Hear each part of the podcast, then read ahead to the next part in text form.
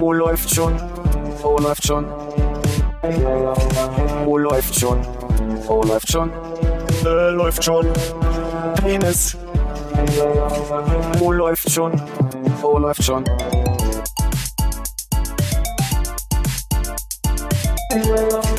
Oh, läuft schon. Oh, läuft schon. Oh, läuft schon. Oh, läuft schon.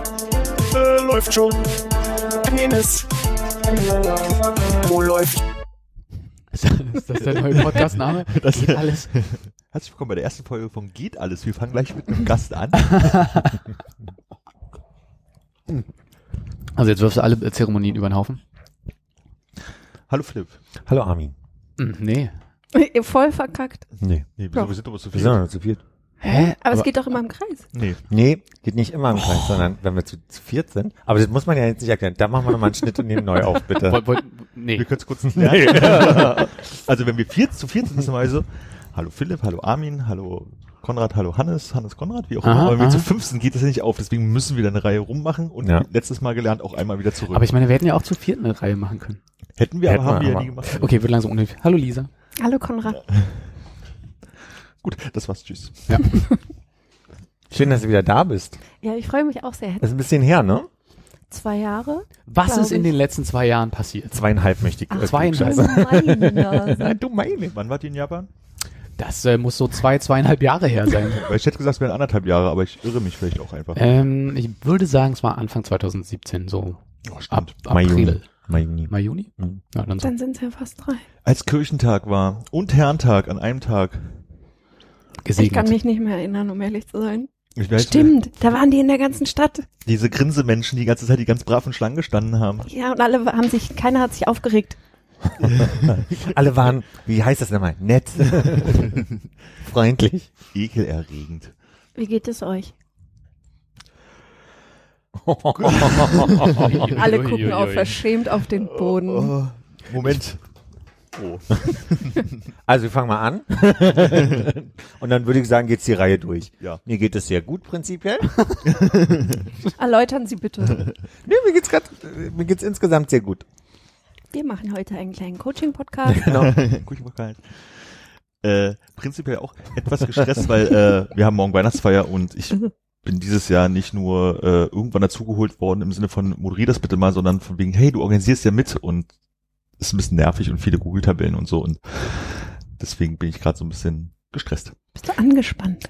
Ein bisschen, weil es, glaube ich, sehr lustig wird, aber auch sehr davon abhängt, wie wir es präsentieren. Und deswegen, äh, Eine Show, eine Show. nein, wollen wir jetzt Konrad beantworten lassen und dann über meine Weihnachten? Ich wäre ja noch nicht mal mit Philipp fertig gewesen.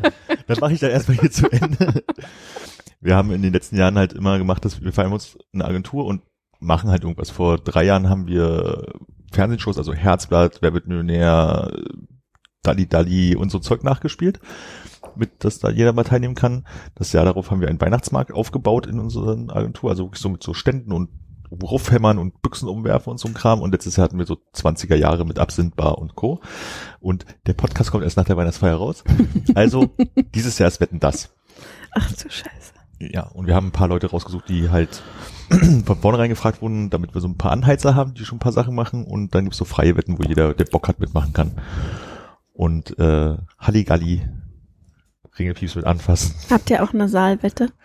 Ja, die Saalwette ist aber relativ lame, weil wir äh, mussten die Bedingung setzen, dass ähm, am Ende der Veranstaltung, also der Show-Einlage sozusagen, müssen alle Leute, die anwesend sind, mindestens einen Finger mit lackiert haben, mit neongrüner Farbe. müssen sie halt irgendwie organisiert bekommen währenddessen. Aber wir haben so eine Außenwette, wo die beiden Chefs sich rohe Eier zuwerfen müssen und versuchen, die zu fangen und so. Also Auf dem Hof. Ja. Hat auch keiner mit dem Hausmeister gesprochen. Aber naja, mal gucken. Das machst du morgen. Hm. Nach dem dritten Glühwein. Nach dem dritten Eiwurf. Äh, Entschuldigung, Herr Hausmeister, Sie machen das weg. Ne? Gib ihm mal hier den Besen. Ist schön. mhm. Hoffe, es regnet auch dazu. Konrad, wie geht's dir? ah nee, du wolltest erst auf Warte, Philipp, Entschuldigung. äh, prinzipiell ganz gut. ist ja, glaube ich, das, was wir gerade sagen. Äh, prinzipiell ganz gut, finde ich, äh, schreit nach einem Aber. Nee, nie ein Aber. Weil das würde ja komplett widerlegen, weil ich vorab sage.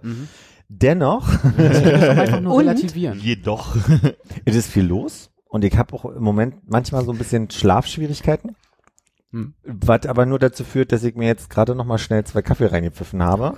Und jetzt habe ich so einen ganz gesunden Pegel gerade. Also so einen ganz gesunden Wachpegel, meine ich damit.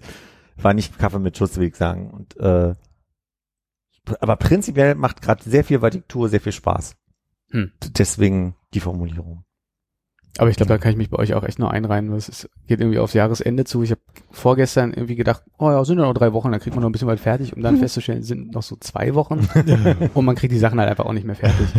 Und ich glaube, das sind irgendwie alle gerade einfach, Und ist es dann nicht Stress. okay? es ist halt vorbei dann, ne? Also da ist halt einfach die Zeit weg. Hm. Ich weiß nicht, wie okay es wird. Das, das wird sich jetzt so zeigen. Okay. Aber ja, ne, ist einfach nur stressig und ich glaube, ich habe mich noch nicht an die Dunkelheit gewöhnt. Mir macht die dieses Jahr komischerweise auch stärker zu schaffen als die letzten Jahre. Im November habe ich noch groß rumgetönt. Ach, das ist ja gar nicht schlimm. Gar nicht schlimm mit dem Dunkel. Ist eigentlich ganz gemütlich. Und jetzt sitze ich da im Dezember und krieg die Krise. Na, das wird ja jetzt so gegen 16 Uhr Mhm. langsam, also st- stark, stark schnell, langsam dunkel. Mhm. Und dann kriege ich immer sofort so ein, okay, Bettzeit. Ja, genau das kriege ich auch. Ich möchte jetzt nach Hause gehen, bin eigentlich gerade erst richtig wach geworden. Und deswegen kommt mein Rhythmus darauf auch nicht so klar, weil der sich jetzt irgendwie gerade denkt, so, na, du bist jetzt irgendwie, komm, um 16 Uhr waren wir müde, jetzt ist 22 Uhr, jetzt willst du nicht. Also so, ne, das ist dann so ein, Wo ich auch gedacht hätte, dass das wieder so ein Thema ist, auf dem du ganz gut einschneiden kannst, wo du guckst, wie machen das die Leute im ganz hohen Norden mit Tageslichtlampen und so einem Zeug, wo die dann teilweise irgendwie eine Stunde Tageslicht haben oder weniger am Tag. ja. Aber das ist nix, ja. Nicht, Ich hab äh, nicht geguckt, was man mit Philips im Smart Home äh, noch holen kann. Ich glaube, ich hatte mal meine, äh, in der Tat, Taglichtlampenphase, wo ich überlegt habe, ob das was wäre. Aber das war in den letzten Jahren einfach da, aber da war immer das Thema eher aus dem Tritt kommen, so aus dem, morgens vor allem aus dem Tritt kommen. In den Tritt? Oder so rum. Das Auf ist wie, Knick in den Tritt. ich habe Menschen verwirrt beim, Das klingt nach einer Fußballanekdote. Ich kann mich erinnern, als wir vor fast zehn Jahren hier umgezogen sind, habe ich immer gesagt, ich muss noch den Schrank zusammenbauen und meinte auseinanderbauen. Aber für mich war das so wie zusammenfalten, zusammen Hm. so auf einen Haufen legen. Deswegen habe ich immer gesagt, zusammenbauen und das hat Menschen sehr Und irritiert. ist dir also mit 18 Jahren erst aufgefallen, dass das nicht das gleiche ist? Richtig. Meine, meine aktuelle äh, Lieblingsbeschreibung, wenn es um so Feature-Entwicklung geht in den Tickets, ist dann immer äh, Feature XY ausbauen. Wo du dann nicht weißt, nehmen wir das jetzt raus oder, machen wir es größer? erweitern wir Und die Beschreibung ist meist auch nicht sehr hilfreich dabei. Haben wir eigentlich beantwortet, wie es äh, dir geht? Also hast du beantworten können? Mir geht's prinzipiell gut. ähm, nee, mir geht's ähnlich wie euch. Ich habe aber, glaube ich, die Grenze von müde zu doof schon überschritten und bin jetzt in so einem manischen, überall sind Lichter, ich habe ganz viel zu tun, ist Schlaf, Schlaf ist egal. Modus angekommen. Ich habe neulich gelesen in einem äh, ähm, in einer Story von dir, ähm, dass du mit dem November am Anfang so ein bisschen Startschwierigkeiten hattest, dann am Ende habt ihr euch ja einigt. Wie geht denn der Dezember gerade so schon mit dir um? Wie ist denn der so drauf? Ich habe komischerweise richtig Bock auf Weihnachten. Ich glaube, das ist so ein ab 35 Ding und es ist halt auch so einfach, wenn man denkt so, ach, dann mache ich es mir jetzt zu Hause gemütlich, dann merke ich den Stress nicht mehr so. Stimmt ja auch nicht.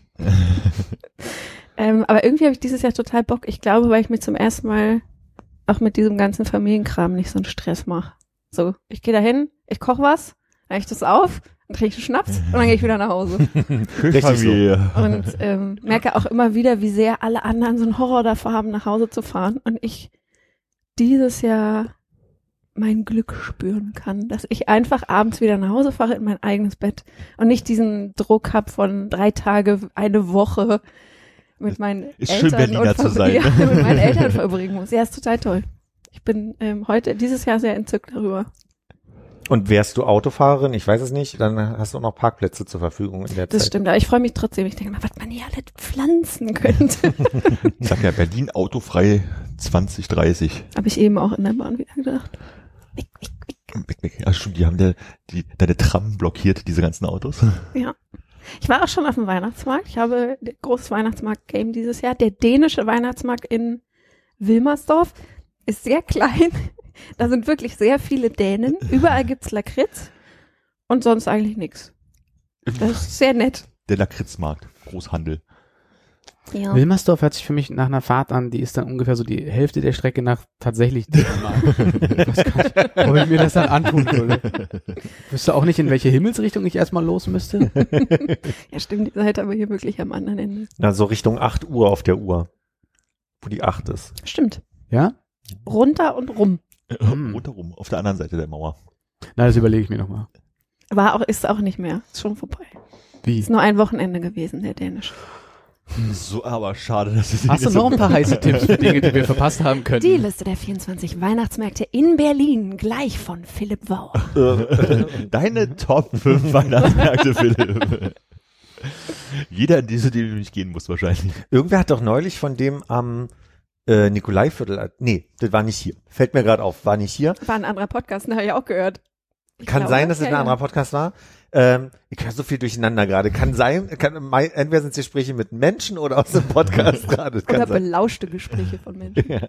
Nee, und da, äh, nee, aber ich glaube, weil ich musste jemandem die Feuerzangenbowle erklären.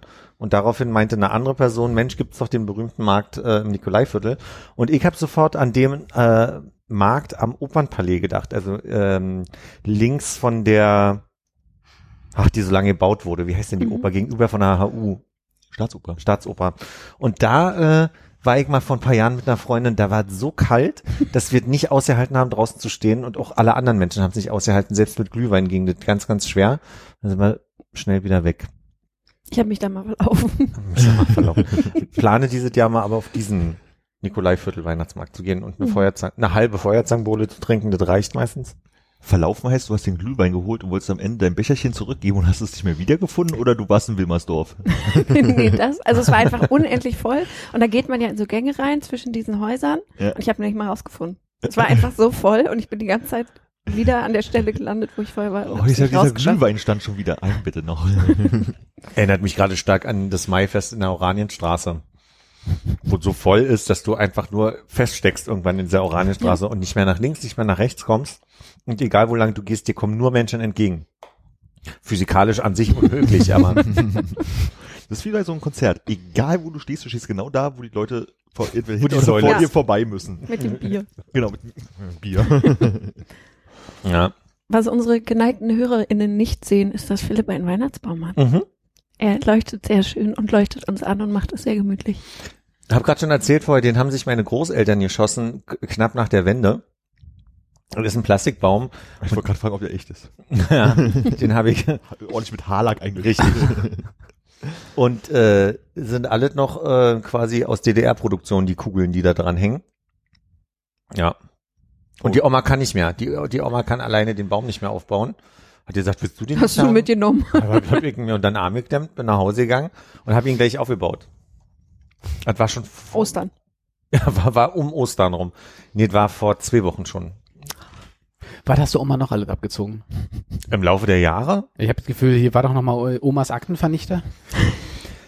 Ja, aber man muss dazu sagen, Oma ist so eine Horterin. Die kauft Dinge erstmal so per se. Also wenn die Apola Ap Ap Apokalypse, Wenn die Wenn die- Polen kommen. wenn die Apokalypse kommt, weiß ich, dass ich zu Oma gehe, weil die hat erstmal so für ein halbes Jahr, da kann sie mich mit durchkriegen.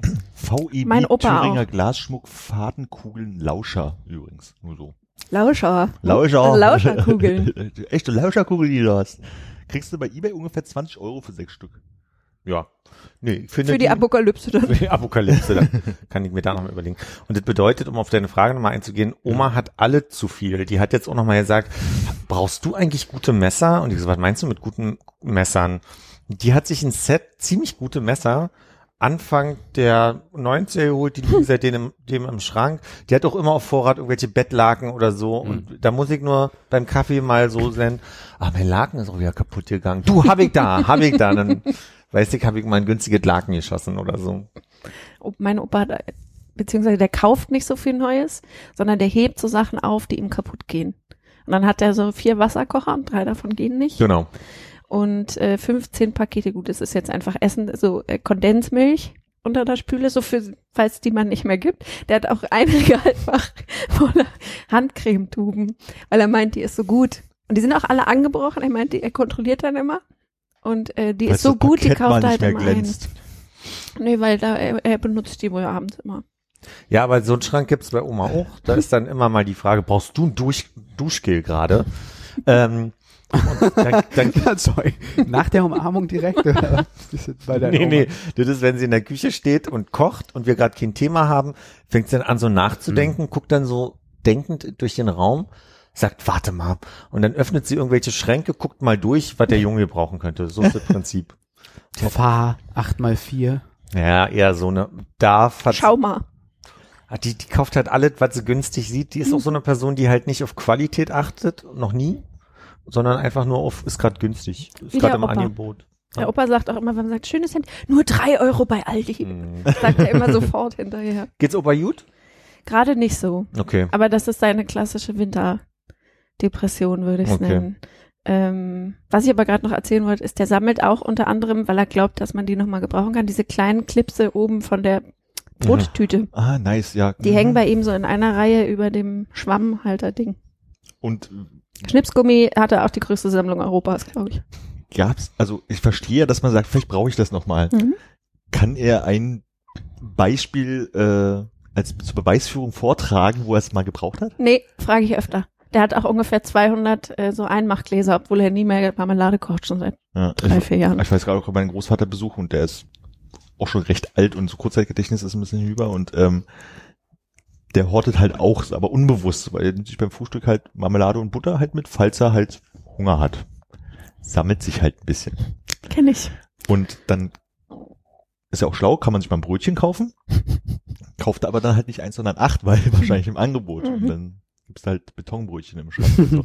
Also ich weiß, wovon du sprichst. Opa hat auch immer drei Brote im Brotfach und so, Mhm. wo du denkst, oh, ich drehe es jetzt nicht um. Ich lasse es einfach so liegen, wie es da liegt. Ich guck nicht nach. Ah, Frühjahrskollektion, sehr schön. Aber das ist so der Moment, wo man merkt, man wird doch wie die Eltern oder Großeltern, als du das mit den Einweggläsern gerade gesagt hast, äh, ne, also ging es mir sofort so, dass alles, was ich kaufe im Einwegglas, danach wird das Etikett abgepult, in den Geschirrspüler gestellt und so zweimal im Jahr nehme ich so einen Haufen von Einweggläsern, die da hinten dann in der Ecke, in dieser Ecke da hinten, der berühmten stehen und hau die einfach weg, weil ich mir denke, nee, du wächst halt auch nichts ein. Also du brauchst halt nie ein Glas so. Warum? Ich glaube, ich habe das erste Mal gemerkt, dass ich irgendwie äh, doch mich nicht so weit von meinen Eltern lösen kann, als ich gemerkt habe, dass er mein Vater hat immer auf der Handbremse, also beim, beim Fahren, wenn er irgendwie nichts zu tun hatte, mit einer Hand gelenkt und mit der anderen hat er gerne einfach so ein bisschen diesen, diesen Sch- Schniepel da oben an der Mhm. Handbremse, so mit dem Zeigefinger. gedrückt. Und äh, als Kind konnte ich das mit dem Daumen und mit beiden Händen nicht lösen. Es war so mega schwer und er hat so, so locker mit dem Zeigefinger gemacht. Und du merkst, du hast zum einen die Stärke und zum anderen machst du aus Langeweile genau die gleiche Sache beim Autofahren, an diesem blöden Handbremsen-Schniepel rumspielen. Das habe ich mit meinem Vater auch. Mein Vater hat einen ganz komischen Stil. Wenn er abbiegen möchte, dann bremst er ganz stark ab bis fast zum Stehenbleiben und beschleunigt in der in, in dem in dem Ja. Abbiegen quasi. Und ich das Heck so rumrutscht. ich hab, na, so stark nicht. Also das ist jetzt nicht so ein, so ein hinten äh, The Fast and the Furious Ding, Ja. sondern es ist halt einfach wirklich so der, der ich, und ich mochte das immer, wenn ich daneben sitze, dass du einmal so die, die komplette Trägheit presst sich in den Gurt und dann kommt auf einmal die Beschleunigung und drückt dich wieder ins Weiche und das habe ich übernommen. Handschubfach? genau. Rückenlehnen. genau. Ich glaube, wenn ich Auto fahren würde, würde ich wahrscheinlich auf wie mein Vater, der legt den kleinen Finger so auf der Gangschaltung ab. Also früher, als man noch so mit Gänge schalten musste, hatte er immer den kleinen Finger so und da hing so der, Die, die Hand hat- hing dann im Freien, oder was? ja, so der kleine Finger war so drauf und dann schalten und dann hing das da wieder so. Und dann auf der Autobahn wahrscheinlich dann irgendwann nicht mehr, aber so im Stadtverkehr war das so sein Ding. Und ich glaube, das wäre auch so was, ich, da weiß man immer, wo der Knüppel ist. Wollte ich gerade sagen, um die Verbindung zu halten.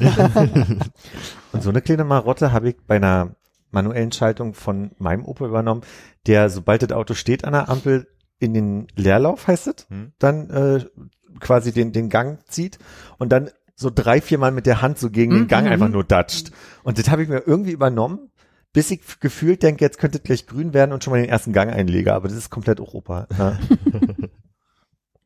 Opa fängt jetzt auch langsam an, mir Sachen zurückzuschenken, die ich immer geschenkt habe. Uh.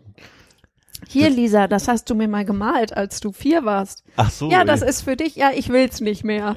Okay. Also, Stimmt, ich müsste mal vorbeikommen. Nicht in dem garstigen Bereich, wie wir das letzte Mal besprochen haben, dass man Geschenke einfach zurückschenkt, Nein. sondern wir sind einfach in einem. Naja, ich sag mal so, er will's dann wirklich nicht mehr haben. Hm. Was soll ich mit dem ganzen Kram? Sagt er dann immer. Hm. ich dachte, hm. Aber ich dachte, du schmeißt es einfach selber weg. ich hab auch gesagt, schmeiß doch weg. Nee, ist viel zu schade drum. Ja, und ich soll es jetzt aufbewahren, oder was? Wegschmeißen. Das ist Ja, man kriegt Entscheidung. jetzt immer so äh, Pakete mit Papier mitgebracht, die man früher vollgemalt hat. Gott, da merkt man, meine Mutter ist eine Oma, ne? Also habe ich auch so, ja, hier, ich habe doch irgendwelche Kinderzeichnungen gefunden. Mhm. Ah, super, danke. Hier deine alten Kuscheltiere. Äh. Also du kriegst jetzt deinen Scheiß zurück, damit Platz für den Enkel ist, oder was? In der. Sch- Zeichnungsschublade? Jetzt glaube ich eher so, ja, Rentner haben auch mal Zeit aufzuräumen oder mal jetzt mein, mein Zimmer wurde, äh, mein Kinderzimmer wurde jetzt zum ersten Mal renoviert seit 1986 oder sowas. Und ist komisch. Uh, uh, uh, uh, uh, können wir, können wir, also ich meine, das ist ja ganz diffus und lange her, aber äh, was ist denn da geblieben? Alles? Also, Es wurden die Wände gestrichen. nee, also als, als du raus bist, Ach so, nee, Die das, Möbel. äh, ich glaube, das Schreib, den Schreibtisch gab's halt letztendlich noch und so ein Regal und äh, Schränke waren halt da, aber die Couch hat sich irgendwann mal ausgetauscht, weil mein Neffe ja drauf schlafen musste und so und da, das alles, was da drin ist, ist halt anderes Zeug geworden. Hattet ihr auch diese 90er Jahre Möbel, wo man ganz viel Hanuta Fußballsticker draufgeklebt hat oder so? So Das war meine? Zimmertür. Mal zeitweise, Ja? als ich jung war, da waren dann die ganzen, vor allen Dingen aber Garfield und Hm. Asterix und was war noch in Hanuta und nee, Quatsch, im, im Frit oder sowas war das noch sowas drin, wo du so einen großen Aufkleber hattest von Stimmt. Garfield und dann konntest du dir überlegen, welche Sprechblase du da reinkleben möchtest. Die waren aber immer so dünn, fiddelig und sind Genau. dann sehr schnell wieder abgegangen. ja, oder gar nicht. Genau. so, ich mach das jetzt mal ab. Ah, man sieht noch, wo der weiße Aufkleber war. Für alle Schweden, die zuhören, Gustav ist hier gerade gemeint. Das war mal ein großer Streit zwischen Schweden und mir, als ich klein war. Ne, da war ich, glaube ich, Ja. irgendwie sechs oder wir waren erstmal in Schweden die Familie zu, äh, besuchen und ich habe mir gesagt, Garfield, Garfield. Und die haben gesagt, nein, nein, Gustav, Gustav. Verfolgt mich bis heute ein bisschen. Ja. Ich würde gerne mal wieder ähm, bei deinen Eltern vorbeigehen, glaube ich. Mach doch. Ich weiß das da. Machen, machen die auf, meinst du? Weiß nicht. Hallo, hier ist Konrad, Freund von Armin. Ja, okay. Ich wollte noch mal riechen, ob es bei Armin im Zimmer noch so riecht wie damals, als er 16 war. Genau. nee, wir haben ja renoviert. Wir haben wirklich, wir haben zwei Wochen gelüftet, als er da raus war. Die haben ja die Schrankwand abgebaut deswegen und deswegen habe ich auch drauf und dann haben es sind so so ähm, kennt auch diese Postkarten, die man früher in Cafés immer mitgenommen hat, warum auch immer, und die was mit angestellt hat. Mhm. Und es waren halt waren drei Podcasts, äh, Quatsch, Podcasts, siehst du, früher schon Podcasts, Postkarten und ein Flyer für so eine Hip-Hop-Veranstaltung, wo damals so Raucherzug und so aufgetreten sind. Und da stand leider bloß noch irgendwie, weiß ich nicht, 4.11. drauf, leider nicht das Jahr, aber es muss so 97 gewesen sein Mhm. oder sowas. Und halt so drei Postkarten. Ich weiß nicht mehr, was drauf stand oder was da drauf war, aber es war wirklich, so, warum hast du denn die mitgenommen? Also, was war die Intention, selbst als 16-Jähriger diese Postkarte, Post, diese Karten, wie das einfach so, ich brauche Mhm. diese Karten mitzunehmen. Zum Cover basteln. Wahrscheinlich. Für Mix-CDs. Kassetten damals wahrscheinlich sogar noch. Ja. Nein. 16 hast du schon CDs Hat, gebrannt, hat oder? schon Brand, Ich glaub ich weiß, schon. Wann waren wir denn 16? Na, als ich klein 99. war, warst du 18. Ich- Und da hast du schon CDs gebrannt. Ja, stimmt. Ich habe mir irgendwann, ich weiß noch wie heute, wie ich mich für den größten Hacker der Welt gehalten habe, als ich meinen CD-Brenner selber in meinen Computer eingebaut habe. damals so, wow, es funktioniert. Bei mir hat es nicht funktioniert. Ich war richtig frustriert, ein Weihnachten äh, und, und äh, traurig. Und am nächsten Tag bin ich auf die Idee gekommen, dass man diesen kleinen Schniebel abziehen kann, der irgendwie auf dem äh, Master gesteckt hat und dann musstest du den auf den Primary Slave stecken oder Ja. sowas. Keine Ahnung, wie man das damals rausgefunden hat, war ja nichts zum Googeln, aber dann hat's funktioniert. Und dann wir auch sehr lange davor gesessen, vor seinem Dual-Speed-Brenner. Ich hatte Kalender, die ich beklebt habe, aus äh, auseinandergeschnittenen Postkarten. Ich habe also so damals noch so richtig meine Kalender, sobald ich sie hatte, das Jahr neu angefangen hat, mir komplett irgendwelche Bilder drauf geklebt und habe die dann mit Folie eingeschlagen. Und die anderen Karten, die ich aus Cafés gesammelt habe, habe ich dann zu Geburtstagen oder einfach so mal Freunden gesch irgendwas geschrieben, gemalt und dann verschenkt. Das weiß ich noch. Weil du gerade so gefragt hast, äh, was man auch immer damit gemacht hat. Die hat man noch immer an den Kühlschrank gehängt unter Magnete. Diese witzigen, Ich mein- witzigen Sprüchekarten. Also ich weiß, dass man die halt irgendwie so einen Stapel davon hatte und dass man auch immer geguckt hat, welches Neues es gibt, die Edgards oder wie die damals Mhm. auch noch hießen. Gibt's das noch? Gibt's in Restaurants noch. viel weniger als damals, ne, finde ich, aber da, damals gab's schon eine, die sind schon sehr auf den Zug raufgesprungen, dass das äh, in unserem Alter cool war und wir die gesammelt haben, wie bescheuert. Ja, oder vielleicht hat man früher einfach noch mehr Karten geschrieben. Da war nie Platz drauf zum Schreiben, fand ich. Mal mit Werbung drauf, ne? Ja. Aber hat vielleicht so ein Nachrichtentext wie auf eine SMS gereicht. Mhm. Oh ja, SMS, die man früher noch über irgendwelche äh, Online-Portale kostenlos mit Werbung verschicken konnte, wo man angefangen hat, seine 120 Zeichen, die man noch übrig hatte, in äh, zusammengeschriebenen Text. Genau, neue Worte mit einem großen Buchstaben Groß anfangen, dann konnte man es super lesen. Genau. Und diese Pager. Tell Me oder so? Quicks. Äh, Skoll, Quicks, Skoll Me? Skoll, ja. Skoll, ja, genau. Tell Me und Skoll, ja. Ich glaube, das war das erste Mal, dass ich wegen so einer Technikgeschichte richtig doll aufgeregt hatte, war, dass ich sie hatte. Ja, ganzer Satz. Ähm, man konnte nichts mit dem Ding machen, außer davor sitzen und es angucken. Ja, weil keiner die 3 Weil- Mark 56 Richtig. ausgeben wollte, die was Wollte zu mir schreiben. keiner irgendwas quicksen oder pagen oder was auch immer. Und dann saß da vor diesem Scheißding, was du überall mit hingeschnappt hast. Ich glaube, so viel habe ich mein Tamagotchi nicht durch die Welt getragen. Und da hättest du wenigstens noch einen tieferen Sinn drin gehabt.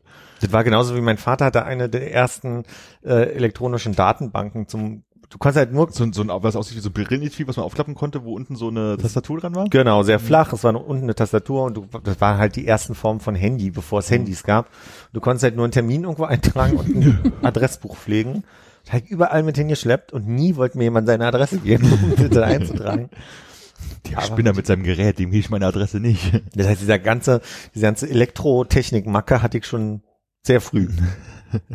Es gab doch auch eine kurze Zeit diese Phase von so kleinen Nupsis, wo die eigenen Kontaktdaten drauf waren und dann konnte man die mit, wenn jemand anders auch so ein Nupsi hatte, die so gegeneinander hauen und dann haben die Oh, das war schon über Bluetooth, also es sollte so ein Riesending auf Konferenzen werden, hat sich nie, hat niemand. Ja, dass man War so ein halbes Telefon Jahr da- war's dann cool. aneinander schlagen kann und dann ist das da drauf Mhm. oder so. Noch nie gehört. Ich auch nicht. Doch, das ist so Stark. Klang erst wie Pox. Sah aus wie USB, so wie so ein USB-Stick und da war Ja. aber wirklich nur dein Kontakt drauf. Und, Und dann Trojaner. gecheckt und dann hat musstest du deine. VCF-Datei darüber geschubst oder sowas. Aber es war irgendwie so, ja, es muss so kurz bevor Smartphones, Mhm. als Smartphones rauskamen, so 2006, 7, 8 muss das gewesen sein. Da war das irgendwie, sollte das der hippe Scheiß werden, aber k- kennt niemanden, der sowas hatte. Republika-Besucher. mhm. Wir haben schon mal vor zwei Jahren ja sehr stark über Technik und wie wir mit Social Media umgehen gesprochen. Ich habe heute noch mal reingehört beim Putzen. ähm, und da ist mir aufgefallen, dass seitdem sich auch schon wieder so viel verändert hat. Also damals waren wir alle schon in der Post-Snapchat-Zeit. Ihr, ihr beide, äh, Lisa und Armin, hatten gerade Snapchat den Account gelöscht zu der Zeit. Jetzt ist ja TikTok so ein Ding. Ihr schon mal reingeguckt? Nein. Du? Nee, ich äh, habe aber auch wieder äh, eine erneute Phase, in dem ich äh, Instagram und Twitter vom Telefon genommen habe, weil ich irgendwie dachte, das äh, frisst mir gerade zu viel und geht mir zu sehr auf den Keks. Ja, ich habe auch Facebook nur noch auf meinem Arbeitshandy, weil ich guck gar nichts mehr auf Facebook nach. Also wir schreiben uns manchmal über den Stimmt. Messenger. Das ist das Einzige, was ich noch brauche, aber das kann ich auch unabhängig von der Mhm. Facebook-App nehmen. Ich habe auch neulich morgens eine E-Mail bekommen, dass jemand aus Dengwon äh, in äh, Südkorea versucht hat, sich in meinen äh, Facebook-Account einzuloggen. Und dann bin ich auf Facebook gegangen, sagt, bitte geben Sie ein neues Passwort ein. Und dann ist mir aufgefallen, dass ich das erste Mal seit 2008 oder wann auch immer mal bei Facebook angefangen habe, mein Facebook-Passwort Mhm. geändert habe. Das war meine letzte Interaktion mit Facebook, abgesehen von, ich mache was für den Podcast. Braucht das auch nicht mehr. Warst du denn mal irgendwo äh, dort oder ist es eine schöne Reiseentdeckung gewesen? in, in Down oder was das war? D- D- D- Ist irgendwo im Süden, nee, da war ich nicht. Von? Südkorea. Ah, hast du das gesagt? Ja. Hat er das gesagt? Ja. Soll ich noch mal kurz zurückspulen? ja. Okay, warte. Nee, lass mal sein. Habt ihr irgendein, also TikTok macht ihr alle nicht? Ich äh, habe ich hab mich da reingeloggt und, Und? Guck's du ja, also ich mach da nix, sondern ich guck mir das an und ich So finde wie die Wein damals. Ja. Ist ein bisschen anders, glaube ich, als Ist halt Wein. länger, ne? Es ist länger und ich glaube, diese Funktion, dass du Sachen einspielen kannst, gab es bei Wein jetzt noch nicht. Also der Fokus liegt ja viel mehr drauf, dass man bestimmte entweder Musik oder ähm, so aus Serien irgendwelche Unterhaltungen ähm, dort abspielen kann, Mhm. die nicht im Raum sind, sondern die in quasi mitgeliefert werden so. Und du kannst das Tempo langsamer oder schneller abspielen, was dazu führt, dass diese ganzen Millennials, die das gut benutzen können, total schnelle Texte da reinsetzen, in so, also wirklich sich mega schnell bewegen und manchmal du wirklich eine Macke kriegst, weil du überhaupt nicht mitkriegst, was gerade passiert ist. Man ist so, als würde einfach nur so eine Hand an dir lang wischen. Und die Usability ist schon so, habe ich gehört. Ähm, Hab ich mir sagen lassen. dass ja, quasi die in einem Endlosloop spielen, diese Ja. Videos, oder? Dass man so, Also das das. Weinprinzip in länger und mit mehr, ich kann da direkt bearbeiten Features, glaube ich, ne? Weil Wein war ja damals irgendwie vier Sekunden, sechs Sekunden Videos, die auch mal Mhm. geloopt sind. genau, du kannst mehr bearbeiten, die Videos an sich sind länger und es ist aber alles auf krass schnelle Geschwindigkeit geschnitten. Ja, ab und zu kommt mir bei Twitter mal entgegen. Also man kann ja scheinbar die Videos nach außen geben, dass man sich die angucken kann, dann stolper ich mal irgendwas. Also da habe ich mal TikToks gesehen, aber die App runterladen. Nee. Mir ist das einfach zu krass, zu schnell. Ich drehe schon durch. Wenn nicht, neulich habe ich mit meinem Patenkind einen Trickfilm geguckt. Und das war auf Netflix irgendwie, ich habe die Serie leider vergessen, ähm, 20 Minuten und ich habe innerhalb dieser 20 Minuten nicht begriffen, worum es geht. Ich habe nur verstanden, die Hauptfigur ist irgendwie verliebt. Den Rest habe ich nicht kapiert und Anton wurde so eingesogen davon, dass ich gefragt habe, was ist jetzt die Geschichte? Weiß ich auch nicht, aber ist doch egal.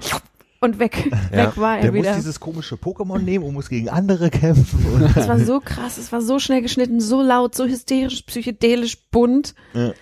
Ich war völlig paralysiert danach. Ich finde aber, das haben, irgendwo habe ich neulich mal schon mal gehört, dass wenn man Modern Family durchbinscht, die ja jetzt in Staffel 11, glaube ich, Mhm. sind und auch aufhören, wenn man am Ende ankommt und von vorne wieder anfängt, denkt man, dass man das in Zeitlupe guckt, weil die damals noch viel weniger Content da quasi reingepusht haben und irgendwann immer schneller wurden, eine Geschichte erzählen zu müssen und viel mehr Infos in viel mehr Dialog und Cuts und so weiter gepackt haben. Ja. Klingt jetzt auch wie meine Oma. Was hat sie gesagt? endlich ist es soweit. Wir, wir verstehen die Jugend nicht mehr. Das heißt, wir sind endlich im Erwachsenenleben ja, ich habe angekommen. das ne? aber, also dann hatte ich aber wieder so eine komische Erfahrung. Ich gucke jedes Weihnachten ähm, Merry Christmas Charlie Brown. Auch so ein 20, 25 Minuten. Kann man jetzt auf YouTube gucken, hatte ich früher die DVD. ähm, Die Debatte. und das ist halt auch wahnsinnig langsam erzählt. Also da denke ich schon mal, ey Digga, komm, lauf, geh. Kann man das in anderthalb gucken? Sie zieht den glaub- Football weg, Charlie Brown. Also da wurde ich dann auch schon manchmal ähm, ungeduldig. Aber es ist auch eine ganz gute Meditationsübung. ja, das finde ich auch spannend, wenn du halt einfach so ältere Serien guckst, die halt vielleicht irgendwie aus den späten 90er, frühen 2000ern sind, so wie viel Zeit das hat. Ich glaube, wenn du heutzutage mal Frasier gucken würdest oder sowas, also irgendwas, was früher so im Abendprogramm lief, was man nicht verstanden hat, weil man noch zu jung war vielleicht, ist bestimmt so eine 20 Minuten Folge, denkst so, da ist 20 Minuten lang nichts passiert, ne? Die Geschichte ging halt nicht voran und heutzutage ist es so, wir haben drei Erzählstränge, die bringen wir hier mal schnell zu Ende. Ja. Das ist irgendwie ganz komisch. Aber bei TikTok ist ja auch das Problem, oder nicht das Problem, eher das Phänomen, dass sich viel schneller, ich weiß jetzt nicht, ob die Formulierung richtig ist, Viralität einstellen kann. Also die, die ich- warum habe ich noch nicht verstanden? Soweit bin ich noch nicht. Aber aus irgendeinem Grund schaffen die viel schneller so Geschichten wie Dab ist ja schon durch, aber so in dem Sinne so eine Geschichten ähm, Also so, verbreiten Ja. zu können. Vielleicht dadurch, dass einfach so Elemente, popkulturelle Elemente viel schneller in der App verfügbar sind als früher, sodass du viel schneller auf aktuelle Entwicklungen eingehen kannst. Also du kannst dir sofort, wenn irgendwas wo gelaufen ist, alle haben gelacht, kannst du es ma- klauen und dein eigenes Ding draus machen. Ich habe den Eindruck, vorrangig hat die App keinen Th Thread. In dem Sinne, dass du Leuten folgst und dann quasi immer wieder deren Content eingespielt bekommst, sondern du kommst immer auf so eine Startseite, wo eher so eine Art Hashtag oder Kategorie vorgeschlagen wird, in den du gucken kannst. Und dementsprechend bewegst du dich halt dauerhaft in irgendwelchen Phänomenen, die dann halt vorgeschlagen werden. Und es gibt, also kann- ich kann es nicht besser beschreiben. Es gibt auch irgendwie ich habe gedacht, dass so eine, so ein neues Vokabular entsteht dadurch. Jetzt klingt so bescheuert gerade, aber, Nein, ich aber es gibt so fasziniert. Visco Girls und E-Boys, habe ich rausgekriegt. Und ich dachte, das ist eine Sache, die kommt von TikTok. Nee, die verbreitet sich nur schneller als Tik, äh, über TikTok. Visco Girls ist so eine Verarsche auf Instagram. Visco ist so eine Fotobearbeitungs-App. Und ich glaube, darum geht's. Das sind also quasi die Visco Girls, sind halt Mädels, die sehr ich leg mich jetzt hier gerade so dermaßen ins Fettnäpfchen. Aber ich glaube, also Sinn ist, so Instagram-Mädels, die halt irgendwie voll auf Fake machen und die werden verarscht aber damit. Also es geht eine Ebene höher. Und wenn ich es richtig verstanden habe, sind E-Boys einfach Twinks. Ja, Fachvokabular ist bekannt. Nee. Du, ich dachte, du guckst Queen of Drags. Nee, äh, Twinks sind in der, in der schwulen Welt ist ein Ausdruck für junge Jungs. Für, für junge Boys, so. Anfang 20, Anfang Mitte 20. Ähm, die so einen Scheitel haben. Hm. Das sind E-Boys wohl. Jetzt klang ich wie Mitte 70. so ein Scheitel. Hey Jungs. Ich fände, es wäre eigentlich ein äh, ziemlich großartiges YouTube oder was man auch immer nimmt, äh, Quizformat ja.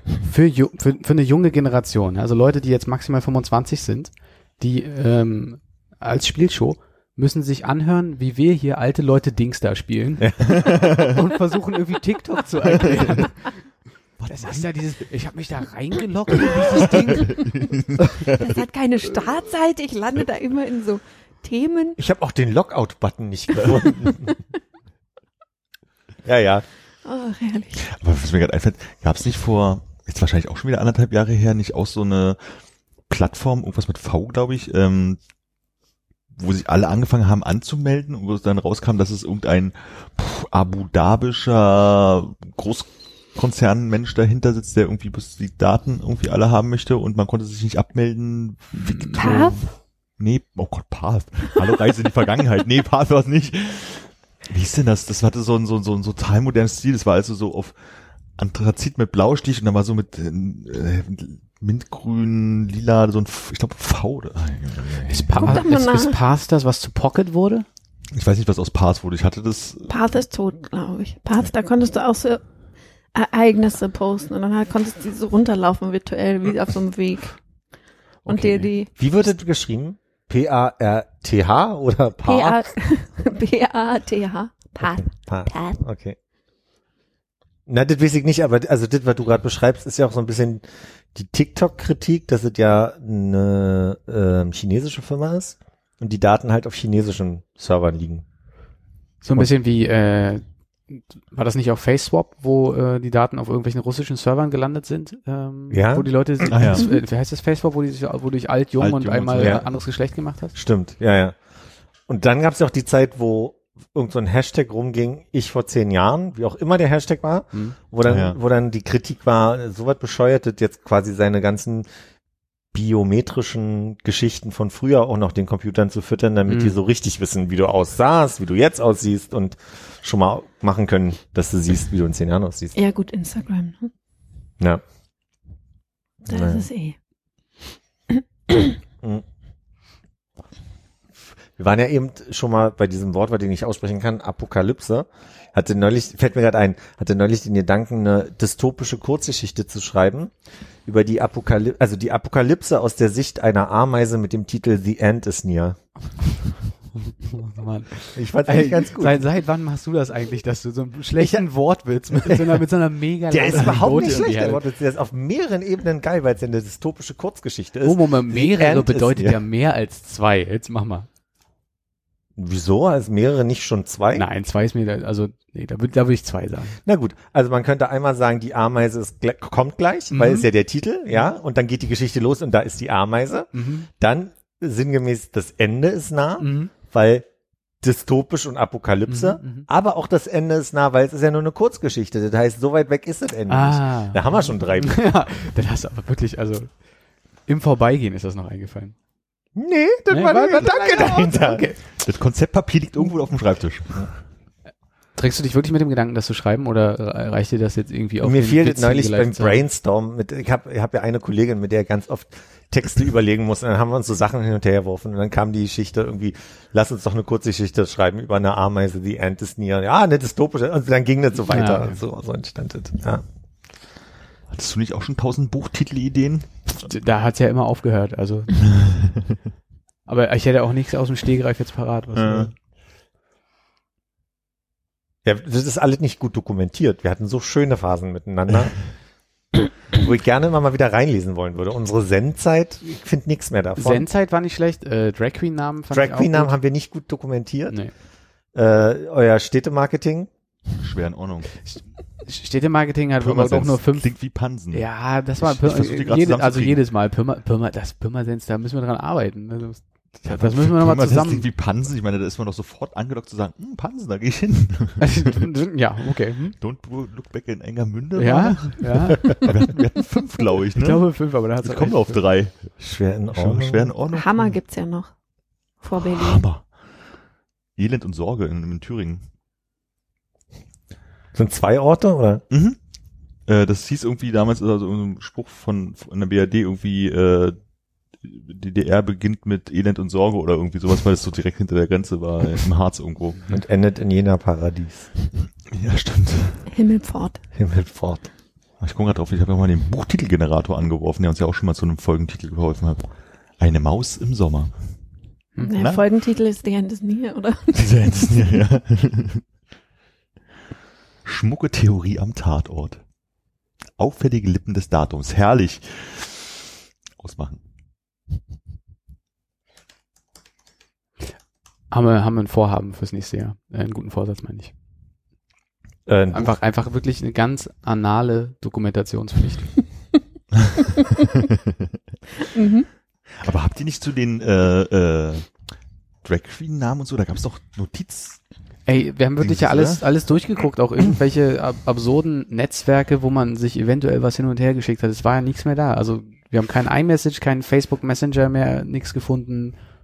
Wir haben uns jetzt auch querbeet Eben, überall. Wer, wer eine doofe Idee hatte für einen Drag-Namen, Ja. hat den geschickt und dann war egal wie, ob nur Twitter, DM oder Also ich habe jetzt in eine Liste gefunden, da stehen ob es zwei drau Sachen drauf, und zwar Hildegard von Hindenburg und äh, das war damals, ja. Kondom Lisa Reis. naja, und dann wurde ja äh, Dörte Harry am Ende. Was ich bis heute finde, eine der schwächeren Sachen. Ja, es war Tag hat. uninspiriert. Hatte aber an dem Abend ganz gut funktioniert. Könnte aber auch ein Überraschungsei-Figurname sein. Oh, stimmt. Was ist aktuell gerade in den Überraschungseiern drin? Da hat irgendjemand zufällig eine Ahnung an der Kasse gesehen, sind es gerade Happy Hippos, Krokos? Ist nur, nur was zu basteln drin. Ich habe keine Ahnung. Aber Mädchen oder Jungs? Mädchen. Lieber was mit Stricken. Oh, der hat so gut angefangen, ja, so emanzipatorisch ja im Ansatz und dann irgendwann mit Stricken. Das kann ich auch nicht so im Raum stehen lassen in diesem Podcast. Gibt's das immer noch? Die rosa Eier? Ja, Ja, ich, ich ich, dachte, schon. das wäre vor pff, fünf, sechs Jahren irgendwie ein großes Phänomen gewesen und Nee, nee. das hätten sie dann wieder eingestellt. Gender Marketing ist so, äh, äh, wie sagt man, stark wie noch nie. Ist auch mein Eindruck.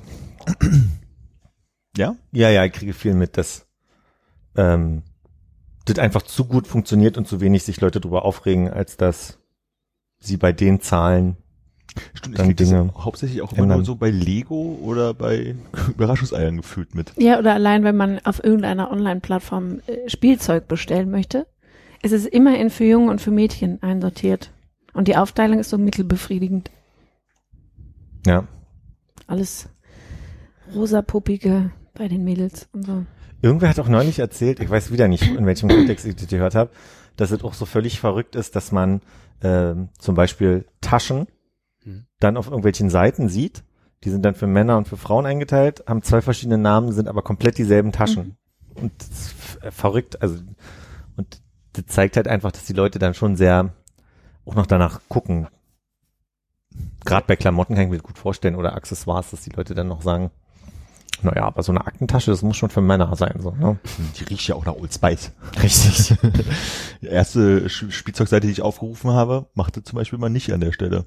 Obwohl, wer weiß, äh, Holzspielzeug. Mal gucken, ob man das in Mädchen und Jungs unterteilen kann. Also als Filteroption. Geschlecht. 1a. Jung, Tata. Mädchen. Und ist eine Küche bei Frauen oder was Warte. ist das Klischee? Staubsauger. Das ist das Holzspielzeug für Frauen. Für Wir sind gerade bei Holzspielzeug und Kochen. sind so große, große Dinger äh, aufgebaut. Ein, ein, ein, ein Kinderstuhl mit rosanen äh, Kissen.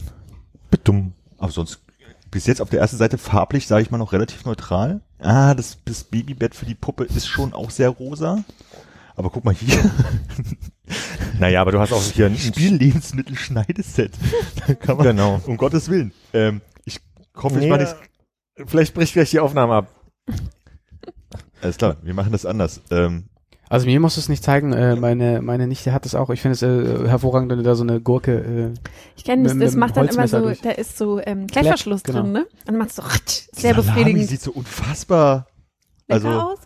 Naja, ich finde es so mit diesem Holzmesser und dass man da so durch und das ist Ja. so faszinierend. Sehr befriedigend. Das kann man stundenlang machen. Das gehört zu den besseren war, war das das. Nicken? Schreibt dir das mal für Armin zum Geburtstag? Nee, das war das Nicken Holzmesser. Gibt's ja als Spieleset bei, bei der Firma da, die da offen ist. Kuscheltiere und Teddys. Gibt's denn bei den Jungs auch Schneideset? Okay, Moment. Das ist natürlich ein guter Punkt.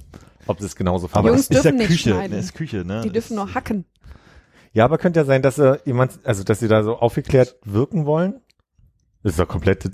Nee, ich hab Jungs kriegen bestimmt so einen Häcksler oder so. Ah, nee, hat sich Schneiden. ah, geändert. Autohaus, aber hier sehr viele Teile, die es auch bei Jenga ist für beide Geschlechter möglich. Oh, na dann ist gut. Gibt auch eine Ist auch ein Gemüsekiste. Linkshänder-Jingle. Oh, und das Schneidebrett war da. Steht Classic da. Ja. Schneider ist auch da. Äh, sieht wirklich aus, bloß in einer anderen Reihenfolge sortiert. Das ist nur eine andere Reihenfolge, ja. Okay, Armin, äh, zu deinem Stäbchen aus Holz. Armin, Armin, viel wichtiger gerade. Für, für deinen Geburtstag. Wir wissen ja jetzt, dass das Thema wie Wurst ist, die man nicht essen kann. Würdest du lieber ein äh, Salami-Schneidezett äh, mit Klett haben? Äh, oder lieber so eine ähm, so eine Kissen-Servelatwurst, die man auf der Couch sich in den Nacken legen kann? Oder eine große Mortadella als Teppich? Mortadella als Teppich. Ja? Deal. Deal. Dann kann ich die nicht 1A Lisa zum Geburtstag schenken in dem Jahr. Wie, du, du hast doch gerade auch dich auf die Mortadella gefreut. Bei dir in der Wohnung. Das, nein. Da ist auch ein bisschen verloren, da kommt ja nie jemand vorbei. Ja. Das ist wahrscheinlich so eins von den klassischen Geschenken, wo man sagt, super Geschenk in die Ecke stellen und dann irgendwann, was ist das eigentlich für ein Teppich? Für Oma. Die Yogamatte. Oh, das wäre auch mal ein schönes Thema für die Weihnachtsfeier. Alles aus Wurst. Ich schreibe mir das mal auf. Ich dachte, die Yoga. Überraschung. Dem- Bier-Yoga. Bier-Yoga? Ja. Ist das eine, eine Figur machen, Bier austrinken, nächsten? Ich war mal, ja, das ist so eine Mischung aus lustig und auch ziemlich anstrengend. Ich habe mal so einen Kurs gemacht. Anderthalb Stunden. Ja, du hast die ganze Zeit eine Bierflasche, kannst auch nachfüllen, wenn du willst, also dir eine neue holen. Dann machst du klassische Yoga-Posen, aber du hast, baust die Bierflasche ein. Ach so, du und machst, man ist relativ schnell betrunken. was wahrscheinlich äh, nicht förderlich ist auf Dauer. Obwohl, wenn man sich so ein bisschen mehr konzentrieren muss, um das Gleichgewicht zu halten, das fordert auch wieder die Muskeln ein Es bisschen war auch sehr raus. eng. Man hat schnell so Es roch überall. Alkohol. Ja, es war in so einem alten Club auch, ja, wirklich. War das so ein Tagclub? Gibt doch diese, wo, wo man vormittags hingehen kann am Sonntag und einen Smoothie kriegt, statt dann im Nee. Nebenraum trotzdem Bier-Yoga Das machen wäre schön gewesen. Nee, es war einfach ein normaler Nachtclub, aber halt schon früher auf. Okay. Auch was, was man nicht sehen möchte, ne? So ein Club tagsüber. Hm.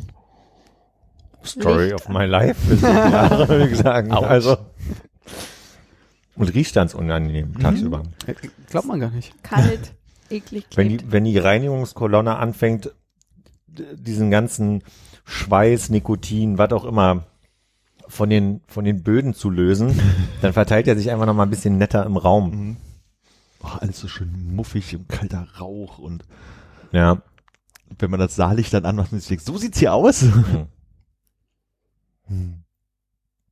Hattet ihr vor allem Silvester immer, wenn wir den ganzen Tag angefangen haben, da vorzubereiten und ne, alle Silvester war ja immer so diese besondere Situation, dass auch irgendwie die Arbeitsmoral so ein bisschen entspannter war. Man hat zwischendurch mal einen Pfannkuchen gegessen und man hat zwischendurch vielleicht schon mal einen Sekt getrunken.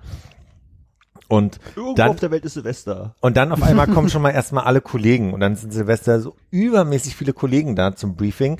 Dann gehen auf einmal schon mal die Lichter zum Briefing aus. Und dann, dann entsteht so ein Ding, wo ich sage, ey, den ganzen Tag waren wir hier zu viert. Jetzt stehen hier 30 Leute, sind aufgeregt, schminken sich, machen schon mal Soundchecks und, und, und. Und auf einmal ist alles voll mit Menschen. Denkst du, ist total verrückt. Den ganzen Tag war ich hier irgendwie alleine und war ein ganz anderes Gefühl.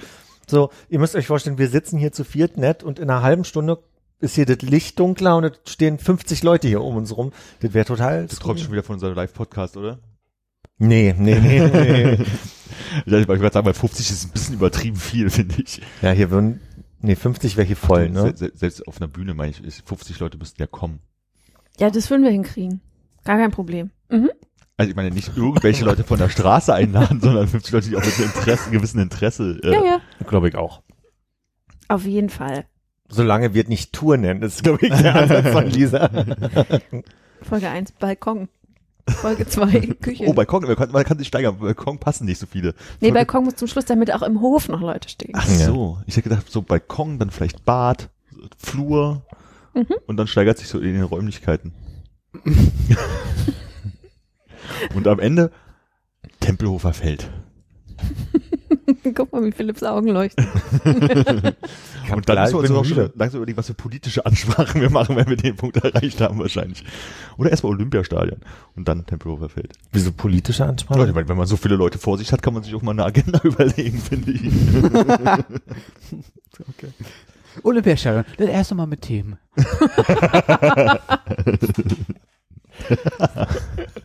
Läuft schon Flaggen. Ich sehe ja, okay, das Oh Gott. Okay, ist hier der Moment für eine Pause? Gerade am Themenwechsel, mach doch mal jemand einen Themenwechsel.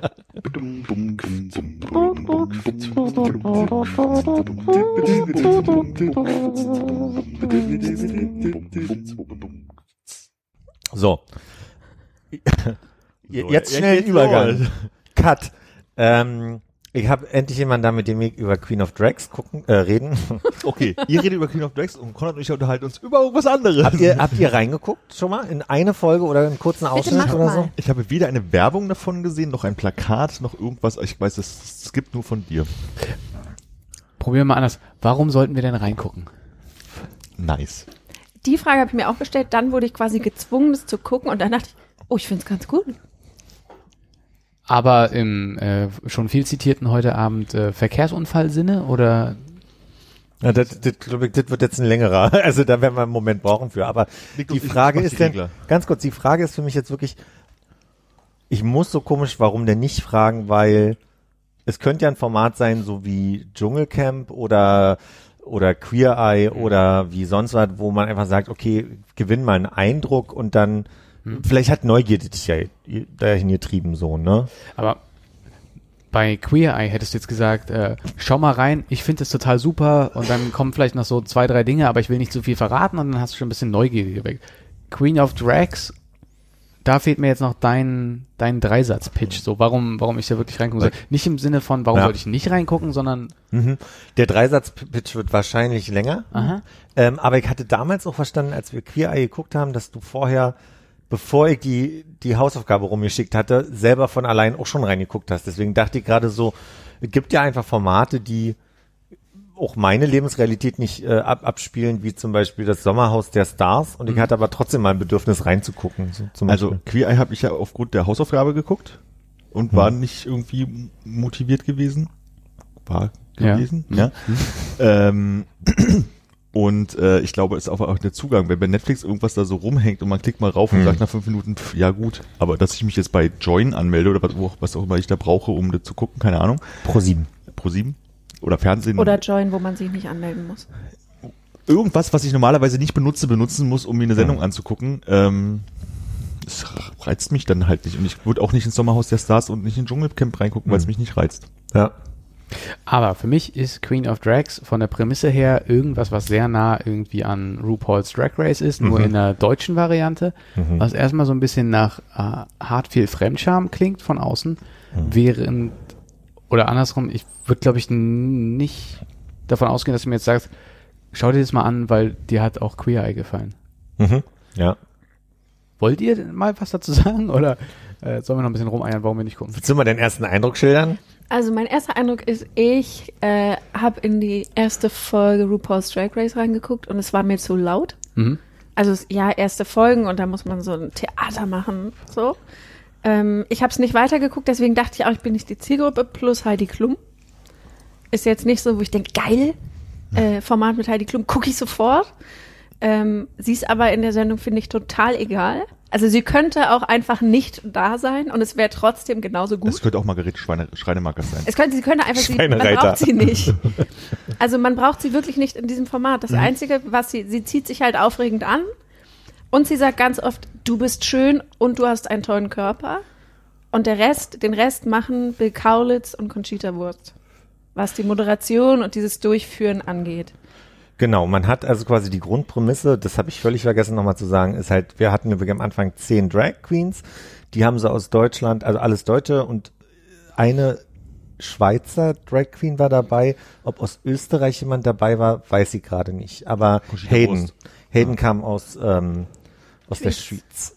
Ähm, die wurden aus irgendeinem Grund nach, nach Los Angeles verschifft. Da wird das ganze Ding komplett produziert, was null Sinn ergibt. Also was von vorne bis hinten unlogisch ist, weil die, ja, Wie Topmodel. Die produzieren ja Topmodel auch immer komplett drüben, da. weil Heidi da wohnt. Und Bill auch. Und deswegen produzieren die da. Ich glaube, also das, was mich aber da nochmal, aber da komme ich gleich nochmal dazu, warum ich das bei dem Format aber trotzdem nicht real, also nicht nachvollziehbar finde. Die produzieren halt über so einen langen Zeitraum, dass Heidi, die will ja immer nicht so lange von ihren Kindern weg sein und deswegen produzieren die alles mit Heidi Klum in L.A. Okay. Na genau. Project Runway, das ist New York, da kann man mal rüberjetten. Wollte ich gerade sagen. Ja.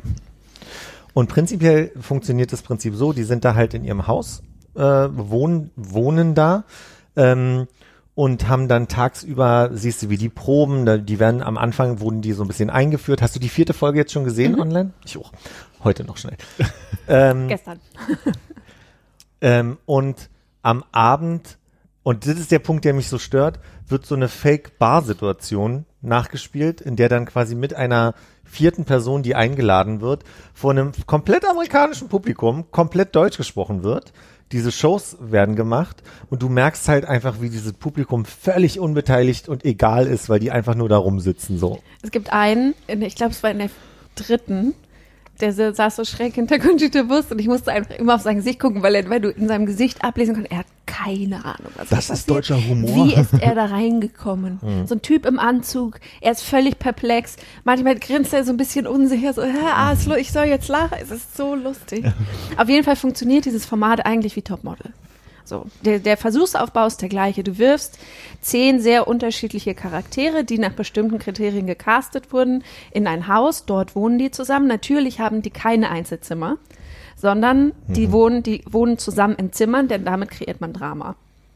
Plus, sie müssen sich in verschiedenen Challenges beweisen und sie haben immer ihre großen Shows. Die Themen dafür kannten sie schon vorher, das heißt, sie konnten sich vorbereiten. Da geht es so ein bisschen in Project Runway Ja. mit rein. Ne? Also die haben sich auf diese Themen vorbereitet, die können dann noch so letzte Tweaks machen, aber eigentlich wissen die schon, was die da machen, die konnten das proben.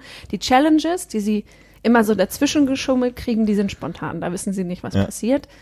Ähm, Wo sie Kreativität beweisen müssen dann. Relativ. Also eine Show mal auf die Beine stellen, schnell zum Thema Märchen. Oder aus Müll, aus Müll, äh, in Anführungsstrichen, Glitzerfolie, Outfit bauen. Outfits bauen.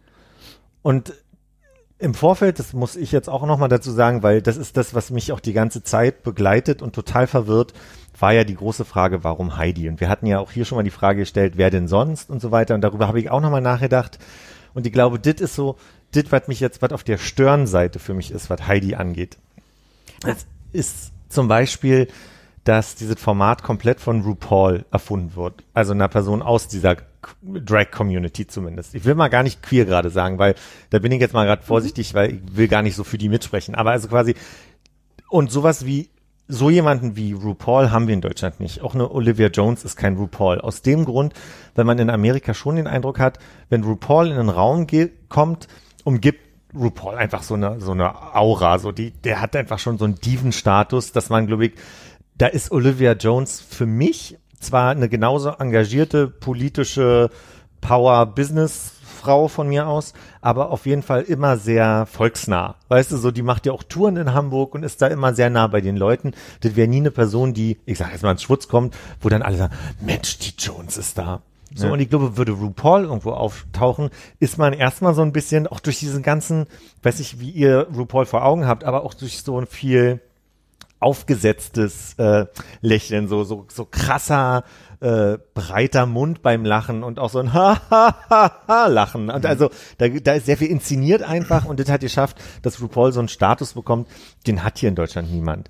Das heißt, wir haben bei der, um, um jetzt nochmal die Frage von neulich rauszuholen, ich glaube, es gibt in Deutschland niemanden, der das schafft. Ich glaube, Conchita Wurst könnte diese Person sein, die baut sich das aber jetzt gerade erst in diesem Format auf, dass die diese Person sein kann, die dann auch was sagen darf, ähm, um, also der dann, also die dann auch andere kritisieren darf, so ein bisschen, Mhm, ist mein Eindruck. Mhm, absolut. Und ich finde, sie macht es großartig. Ja. Ich finde es wirklich gut. Aus Medien, ich sage jetzt mal aus Mediensicht, brauchst du Heidi, weil Heidi ist die Rampe. Genau. Es ist eine Pro-7-Sendung, die so von der Erzählung her und von der Dramaturgie ohne Heidi natürlich funktionieren würde, aber niemand würde sie anschauen. Ja. Und Heidi ist die Rampe für alle großen Zielgruppen auf Pro7. Und jetzt nochmal, was mir einfach aufgefallen ist, warum auch, es gab ja eine Petition gegen Heidi und das wurde ja sehr emotional aufgenommen aus genau diesem Grund, weil da ein Konzept aus der Community genommen wird und aber an das breite Volk gegeben wird, ohne eine Person aus der Community. Wo ich sage, jetzt bin ich ambivalent, wo ich sage, aber jetzt haben wir das Thema Drag auf jeden Fall im Vorabendprogramm, das ist 20.15 Uhr auf Pro 7. Das ist ja schon mal eine Hausnummer, finde ich, dass Günther aus Buxtehude sich mal anguckt, was Drags machen, wenn er guckt, aber er könnte mal drüber stolpern, so. Insofern braucht an der Stelle Heidi.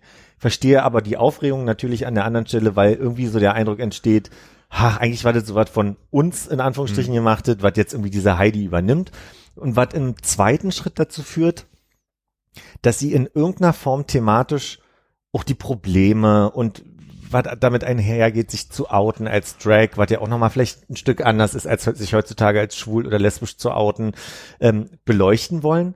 Aber das so konzipieren, dass ich finde, dass sie die Leute komplett vorführen. Die haben in der letzten Folge, haben die den Raum gegeben, dass jeder mal was erzählen darf.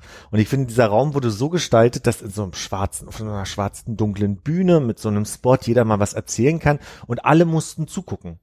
Und das ging natürlich, die erste Drag ging auf die Bühne, sagte den ersten Satz, heulte los. In diesem Showroom heulten alle, außer nebenbei Bill und Heidi, Hm. die sich komplett professionell zurückgenommen haben. Selbst Conchita hast du ab und zu mal ein Taschentuch greifen sehen und sich wieder beruhigen sehen. Und du hast halt eine komplette halbe Stunde gehabt, die musste ich auch überspringen, weil die einfach zu krass war, weil das einfach ja nicht so diese erzählt mal offen sein konnte, weil es so emotional aufgeladen wurde, dass es fast schon wieder so, ein- so einen Hauch von Vorführen hatte. Und dann hieß es auch so, und jetzt jetzt mal direkt los, ihr probt mal für eure Show, heute Abend geht's dann weiter, wo du dann dachtest so, na, die werden alle in schöner Stimmung gerade sein, mal ein bisschen tanzen zu proben, weißt du, so, also das war, Aber auch aus der Modelkiste, ne? Also das machen die da genauso. Genau, und es hat aber auch dieses Schubladending, finde ich. Das heißt, du gibst ihnen zehn Minuten in der Sendung, wo sie ihre Geschichte erzählen können. Und im Rest der Zeit ist das so außen vor. Natürlich sprechen die so ein bisschen in dem Haus miteinander und so weiter und so fort. Und ich war auch sehr, sehr äh, angefasst von dieser Situation, so wie ich auch denke, ja, du brauchst auf dem Weg zu mehr Anerkennung und Respekt brauchst du so eine Show im Fernsehen. mhm. Aber am liebsten hätte ich das ja, wenn man die Show nicht bräuchte, sondern wenn es einfach überall mal ein Thema wäre. Hm. Und ähm, aber da sind wir halt noch nicht. genau. So, dass es gleichberechtigt irgendwo stattfindet, neben anderen Formen sich auszudrücken. Ähm, und jetzt brauchst du halt diese, genau wie du früher Frauensendungen im Fernsehen brauchtest, wo gesagt wird, das ist die Sendung für die Frau. Diese eine, damit haben wir unser Programm abge, abgesegnet sozusagen. Jetzt haben wir unsere Aufgabe erfüllt. Ähm, haben wir jetzt halt eine Drag-Show im Fernsehen, weil es was total Neues ist jetzt mal für Otto Normalverbraucher da draußen. Genau, und diese, diese Formate gibt's ja auch unter anderem in Berlin, aber da geht, da geht halt die Community hin Genau, und genau. begießt sich da selbst so und äh, sie geht halt nicht nach außen. Insofern ist es schon relativ auch strategisch klug, da Heidi reinzusetzen Ja. am Ende. So, insofern, ich bin aber immer wieder so ein bisschen ambivalent berührt, wenn dann so Momente kommen, wo ich irgendwie merke, okay, die brauchen natürlich diese emotionalen Pole, so, und das ist aber jetzt gerade völlig gemein, was die mit denen machen. So, Äh, so, so geht's mir manchmal vom Fernseher. So. Und dann ist das Verrückteste überhaupt für mich passiert in der ersten Sendung. Heidi war so klein mit Hut. Also die kam wirklich in diese erste Folge rein, die war völlig verunsichert. Die ist in der ersten Einstellung erstmal völlig in eine falsche Tür rein. Da hast du aber gemerkt, das war nichts Inszeniertes, sondern die war einfach die ganze Zeit so, die stand ein bisschen neben sich. Die war unglaublich freundlich. Und sehr unsicher im Gespräch mit den Zehen, fand ich. Wo so, oh, jetzt will ich nichts Falsches. Ich, hey, was sollst du denn falsch? Also, Naja, aber weil der, der ja Gegenwind vorher auch so Nest- ja, stark ja, aber war. sie hat sich ja dann schon auch hier und da immer mal wieder in die Nester gesetzt. Na, und dann ging sie nämlich, das war nämlich der erste schöne Moment, dann ging sie da äh, in das erste Schlafzimmer rein und also, ne, Drag Queens, also das kenne ich aus dem Schutz überhaupt nicht anders, wenn du dann in den Backstage gehst, dann musst du gucken, wo, dass du nicht auf einem Eyeliner ausrutscht, so. und dann geht Heidi da rum und will halt wie zu ihren 17-jährigen Mädels sagen, na, aber da sind ja meine Kinder ordentlicher. Woraufhin halt eine, der, der entgegnet, ey Mädchen, wir sind mit 46 Koffern hier jeweils angereist. Was glaubst du denn, wie es in so einem Schlafzimmer aussieht? Also so, das, ist- das ist halt Drag so, ne? Ja. Und ab ab da war die völlig, äh, okay, äh, Minenfeld, Minenfeld. Und dann hat sie sich doch allen Ernstes mit zwei Drags in die Küche gestellt. Äh, du hast gemerkt, wie die halt noch so ein bisschen versucht haben, vom Status in der Körpersprache sich so ein bisschen zu ducken, weil die Heidi Klum da steht. Und dann fängt die Heidi Klum an zu sagen, sagt mal, aber wie da mit mir umgegangen wurde im Vorfeld, das war doch schon gemein, ne? Also wie kann man denn so intolerant sein? Ist doch auch für mich mal ein ganz spannendes Thema. Was haben die denn jetzt für eine Wahl, als zu sagen, ja, es war ganz gemein, was die da alle mit dir gemacht haben? Und sie stand halt auch so über denen in ihrer Körpersprache, dass du dachtest, naja, die haben jetzt einfach auch keine Möglichkeit zu sagen, naja, Heidi, lass uns mal drüber reden, Ja. weil eigentlich hat es auch Problematiken mit sich gebracht. Aber das wäre eigentlich das Richtige. Dafür könnte, eigentlich könnte Heidi Stellvertreterin sein. An dieser Stelle, weil sie ja auch jetzt in dieser letzten Sendung nach diesem, nach dieser Drama-Inszenierung sozusagen, wo alle ihre Geschichte erzählt haben, alle haben geweint und alle haben auch ihre wirklich teilweise echt krassen Geschichten erzählt in so eine Kamera und haben immer gesagt, Hallo Deutschland, wo ich dachte, oh, Mhm. ähm, danach hat sie halt auch gesagt, na ja, aber also ihr müsst euch schon, ihr müsst schon verstehen, wenn man dann so ein Kind verliert und ein anderes Kind bekommt und so. Und ich war so, oh Gott, Ja. hat sie das gerade wirklich gesagt? Aber niemand hat so, mhm, also alle haben so genickt, ja, ja, äh, was sollen sie auch sagen, wenn Ja. die Kamera auf sie gerichtet ist. Aber eigentlich wäre das die Möglichkeit gewesen und der Moment, wo Heidi hätte Stellvertreterin sein können und dann führen die halt diese Auseinandersetzung mal und diese Erklärung. Aber das ist halt nicht, das wurde halt immer so im Keim erstickt. Na, zumindest hattest du diese, ich weiß nicht, wie man diese Situation nennt, wo sie kommentiert auf einer Couch alleine sitzend im Ja. Nachhinein. Weiß nicht, ob es einen Namen für gibt, ob ihr den kennt. So, da sitzt sie dann auf der Couch und sagt so, es ist ja schon krass, was man so für Geschichten hört von den Queens. Fertig. Ach. Du den So. Satz sagst So. aber auch über ihre Modelmädchen, wenn die da Muttertod, Krankheit gehabt, irgendwas ist da auch immer los und dann hast du genau dasselbe, bloß dann sagst du von meinen Models oder so. Ja. Aber sie macht nicht ein Voice-Over oder was, sondern sie sitzt dann da und wird nochmal interviewt, so, was das so. mit ihr gemacht hat jetzt, diesen. Nee, das hast du Okay. ja auch bei allen anderen Sendungen ist ja auch, weiß ich nicht, jetzt bei Project Runway, bei so einer Sendung, dass Ja. du halt immer dieses Ding hast, wo Leute einfach einzeln nochmal interviewt werden, auf der Couch sitzen, aber auch der Host, der dann einfach auch nochmal irgendwie was zusammenfassend sagt. Ja. In so einer zu, zu, zwischengeschnittenen Szene. Aber sie macht auch Overvoices, also Hm. es wechselt einfach. Aber am wenigsten, und das fällt Ja. auf, da hast du total recht. Der Großteil wird wirklich da relativ souverän und gut von Bill Kaulitz und von Conchita Wurst äh, moderiert. Und ich muss auch sagen, Conchita ist krass so, die macht das ziemlich gut. Die wird jetzt gerade ein bisschen tougher und auch manchmal so ein bisschen nörgeliger, finde ich. Also ich glaube, sie, sie hat jetzt auch verstanden, dass sie so ein bisschen diese Rolle hat und ich glaube, damit umzugehen ist jetzt so eine Herausforderung, aber ich glaube, die macht das immer noch am besten so. Ich glaube, das ist aber auch einfach die Situation, wie auch wieder in allen diesen Shows verwegen. Jetzt sind ja schon drei raus. Mhm. Das Feld wird enger. Wir können uns nicht mehr auf die Lorbeeren ausruhen, die wir haben. Ihr müsst euch jetzt alle ein bisschen anstrengen. Denn nur eine kann die Drag Ja, ja. Queen of Drag von Deutschland werden und den Vertrag, keine Ahnung, worum es da geht. Aber ich meine, das ist ja dieselbe Geschichte, die auch überall erzählt wird. Und sie kennt sich aber auch am besten aus aus der Jury. Das heißt, sie hat eigentlich viel mehr Background, um eine Kritik zu üben, die mehr ist als, nee, es hat mir jetzt nicht so gefallen, es war ein bisschen lang. Hm. So. Und, aber dadurch übernimmt sie komplett Heidis Rolle, was spannend ist. Genau, weil, sie ist die Expertin. Ja, genau. Absolut. Und es ist halt irgendwie, hm, irgendwie ist es total gut, dass sie, dass auch Heidi anfängt, sich halt so dragmäßig zu, zu schminken. So, sie übertreibt damit äh, stark und das ist ja Drag, das ist völlig in Ordnung. Aber es wirkt dadurch, dass sie auch diese Maus ist in ihrer Rolle, immer ein bisschen anbiedernd. Es ist immer so ein bisschen, aber das ist halt auch wahrscheinlich das Problem, so wie ich jetzt auch rede, sie kann es ja auch nicht richtig machen. Also sie kann es Ja. nicht mehr, egal wo aber sie warum kommt hintritt. sie nicht einfach normal? So? Also im Sinne von, so wie sie sonst aussieht? Ja, okay. Aber also ich meine, ich, sie könnte ja, also sie kann ja auch so kommen, ist ja völlig in Ordnung. Also es geht ja einfach drum, so ein bisschen diese Queen-Ding auszuleben. Ist ja völlig in Ordnung. Aber ich find's ambivalent nur mit der Art und Weise, die sie einfach hat. Weißt du, wer sieht normal Heidi Klum und so weiter und sie, sie würde sich dann einfach so aufdragen von mir aus. So. Genau, zum ersten macht sie es aber sonst nicht. Mhm. Sie macht es nur für diese Show. Ähm, und ich merke, es gibt schon so Momente, wo ich mir denke, oh, Heidi, nicht tot. Ja. Es gibt einen Moment, da geht sie, die drei haben gerade eine Ansage gemacht, die Queens machen sich alle fertig, die drei gehen raus und Heidi kommt nochmal zurück und macht so eine Pose mit dem Fuß, Ja. schmeißt den so hoch, so eine Diva-Pose, aber keiner guckt außer der Kamera, alle sind beschäftigt, du siehst halt so, es beachtet sie niemand. Es gibt einen anderen Moment, da steht sie inmitten der Queens, die alle am Werken sind, weil sie gerade irgendwas zusammenbasteln und sie macht so einen Spruch und lacht selber und sonst niemand. Und den hätte ich halt rausgeschnitten, aber gleichzeitig finde ich es gut, dass es so da ist, weil sie da plötzlich nicht so eine Aufmerksamkeit bekommt, ähm, wie sie die in den Formaten mit den jüngeren Mädchen bekommen hat. Ja, was, wo das ja wirklich so immer ist, egal was sie sagt, das ist immer, ges also ist Gesetz, äh, wenn sie irgendwo auftaucht, kreischen alle, egal ob sie sie jetzt schon seit einem Tag kennen oder 18 Wochen, so nach dem Motto. Aber es auch in den letzten zwei oder drei Jeremy's noch Next Topmodel Staffeln ist ja auch immer Drag ein Thema gewesen. Ja. Ja, es war immer, als eine Folge war, dass ähm, ich habe mal ein paar Freundinnen von mir eingeladen, dann kommen dann halt irgendwie ist meistens gegen Ende so acht, neun Drags irgendwie an und tanzen rum und machen Zeug und dann müssen die Mädels da halt sich auch mal so eine Show ausdenken und sich so ein bisschen verkleiden und so mal in Rollen versetzen und so. Und das letzten zwei, drei äh, Staffeln war es immer Thema. Deswegen hat es mich auch gar nicht so überrascht, dass es halt jetzt Heidi Klum für Pro7 macht, weil das sich schon so angeschlichen hat jetzt im Nachhinein. So. Mhm. Aber warum hättest du das jetzt nicht gucken wollen? Ich meine, Project Runway und Germany's Next Topmodel sind ja, glaube ich, Dinge, die du exzessiv beide geguckt hast. Ja? Nein, ich glaube, Germany's Next Topmodel hat dieses Ding, das habe ich halt vor, was ist denn das jetzt, Staffel 14, 15, 16, habe ich halt irgendwie in Staffel 3 mich mal überreden lassen, das irgendwie zu gucken und bin da so ein bisschen drin hängen geblieben und das ist für mich jetzt so eine Samstag-Frühstücksgeschichte, das Ja. zu schauen. Und das ist auch einfach bloß Normalität. Und ich sag auch schon seit mindestens fünf oder sechs Staffeln, oh, das gucke ich nächstes Jahr nicht nochmal. Es ist eher erträglich gewesen. Also wie die das machen und es ist immer dasselbe und dann sitzt halt ein Jahr später wieder da. Also es ist halt einfach pure Gewohnheit.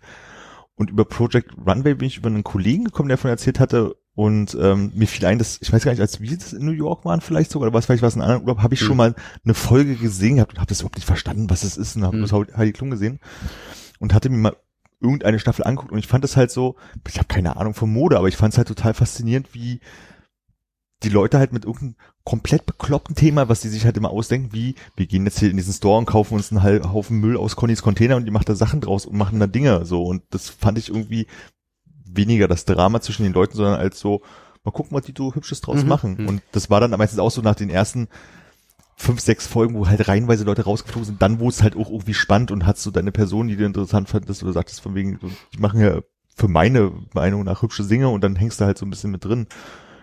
Das Aber- kam halt irgendwie. Aber gerade wenn ich an Project Runway denke, ich habe lange nicht mehr Germany's Next Topmodel gesehen, aber da fand ich Heidi bei so Entscheidungen, du bist raus, immer sehr kalt, hart, ist ihre Rolle da total. ist ihre Rolle. Ja. In der ersten Folge ist sie, nachdem die erste rausgeflogen ist und bitterlich weint in dem Glam Room oder wie der heißt, Mhm. ähm, hinterhergerannt und meinte, oh Maus, nicht traurig sein. Du denkst so, what? so, jetzt als Katie äh, rausgeflogen, Oh, oh, oh. doch geht. Ja. Ähm, jetzt als Katie rausgeflogen ist, ist sie auf die Bühne gerannt und hat sie in die Arme genommen und hat sehr klar gemacht, die war meine Favoritin und ich will nicht, dass sie rausgeht. So, und das ist schon Ja. eine ne Rolle, so kennt man sie halt nicht. Und das schafft bei mir Irritation immer noch. Ich glaube, es liegt aber auch daran, dass die natürlich in, auf einer anderen Augenhöhe mit ihr sind und das ist man nicht gewöhnt aus den anderen Formaten, Hm. ne? Weil sie hat hier nicht diesen Expertenstatus, sie hat hier nicht diesen Mutti-Status, sie ist einfach nur dabei. Mhm. So. Ja. Und da kann sie natürlich plötzlich eine andere emotionale Bindung aufbauen und, also jetzt so, ne, in der, in der Erzählung. Und ich glaube auch, dass ähm, das aber auch hier erwartet wird.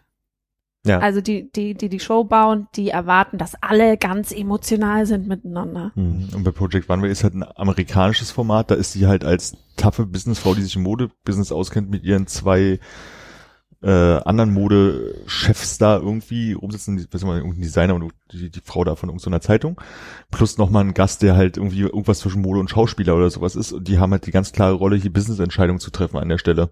Mhm. So, das ist halt so ein bisschen anders als bei diesen emotionalen Model und du kannst dich noch entwickeln und dann geht's irgendwie darum, ist halt scheiße gewesen, was du ausgedacht hast, raus, so. Da hat Tim eher die Rolle, ne? Tim, ja. Gunn. Genau, der ist dann halt so der emotionale, der Mensch, der keine Emotionen irgendwie so richtig Ja, hat. aber so, das macht ihn großartig. Ja, ja. Ja, Aber so. manchmal hat es vom Appeal, hat Queen of Drag so ein bisschen was von Project Runway, weil es schon um die Inszenierung geht und wie, wie stelle ich Sachen auf der Bühne dar. Natürlich ist die Show am Ende eine ganz andere, aber mich hat es hier und da, also ich finde es vom Appeal her näher an Project Runway Mhm. als an Topmodel. Was ich auch irritierend finde, ist diese künstliche Barsituation. Also, weil du siehst einfach den Leuten an, dass sie nicht so richtig wissen, warum sie jetzt hier sind. Also in den letzten Shows sind zwei, dreimal welche aufgestanden.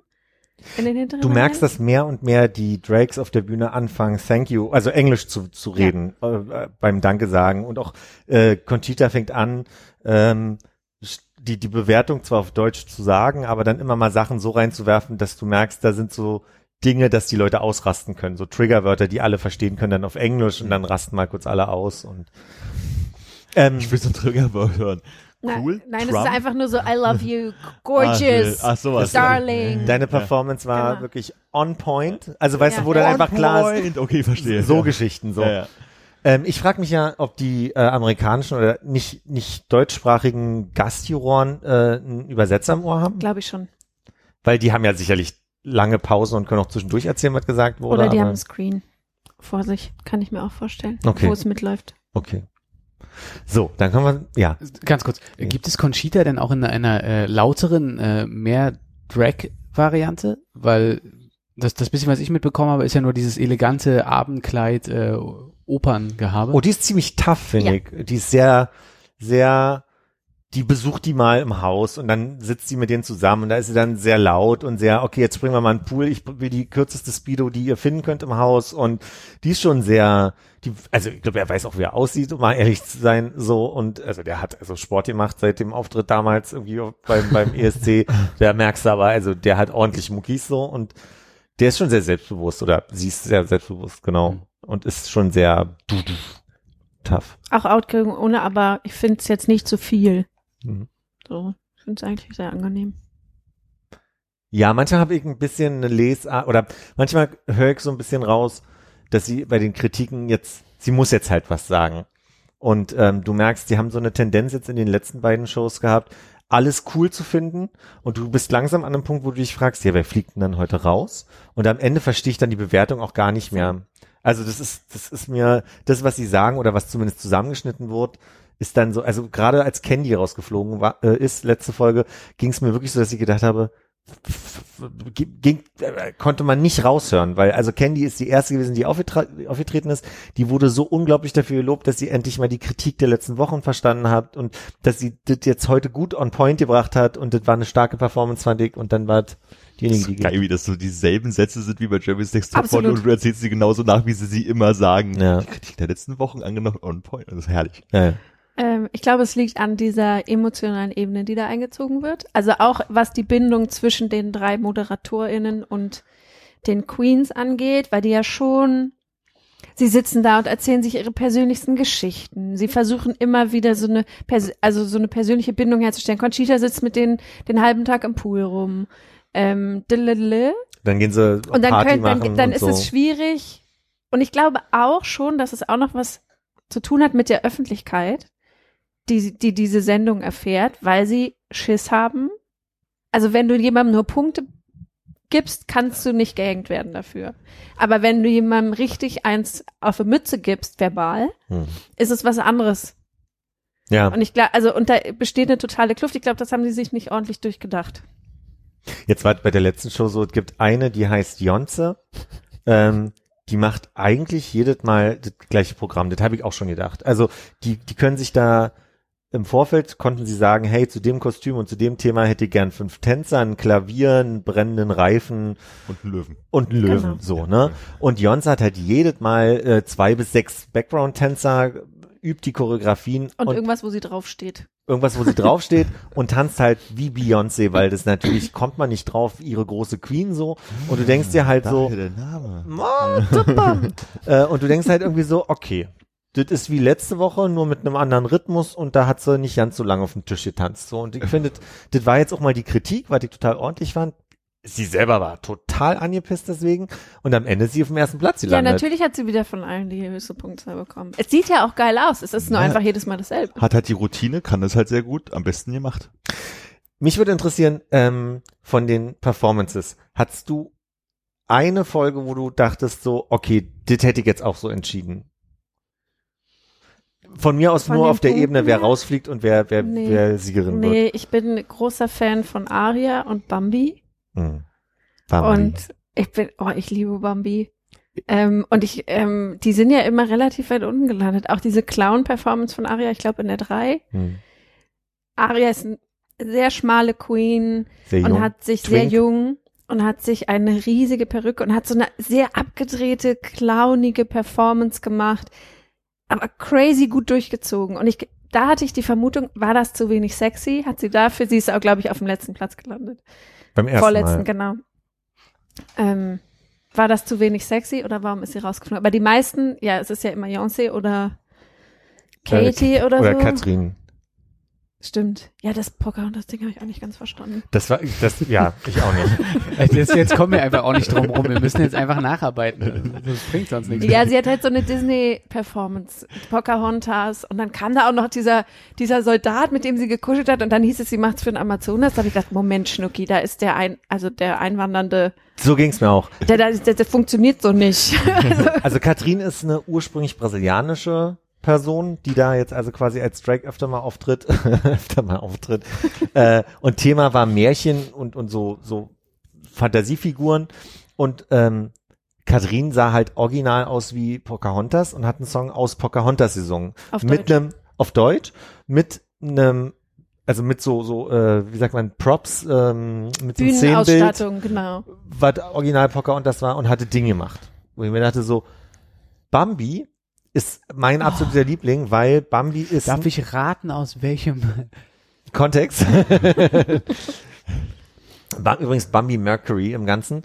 Und Bambi ist halt einfach, der baut Kostüme. Das ist halt nicht einfach, wie man sich Drag vorstellt, einfach ein Kostümchen anziehen, Make-up und äh, wenn Bambi, der hat einen, Vollbart und übermalt immer seinen kompletten Körper oder zumindest das komplette Gesicht und hat dann einfach so sehr plastische Figuren und äh, So geil.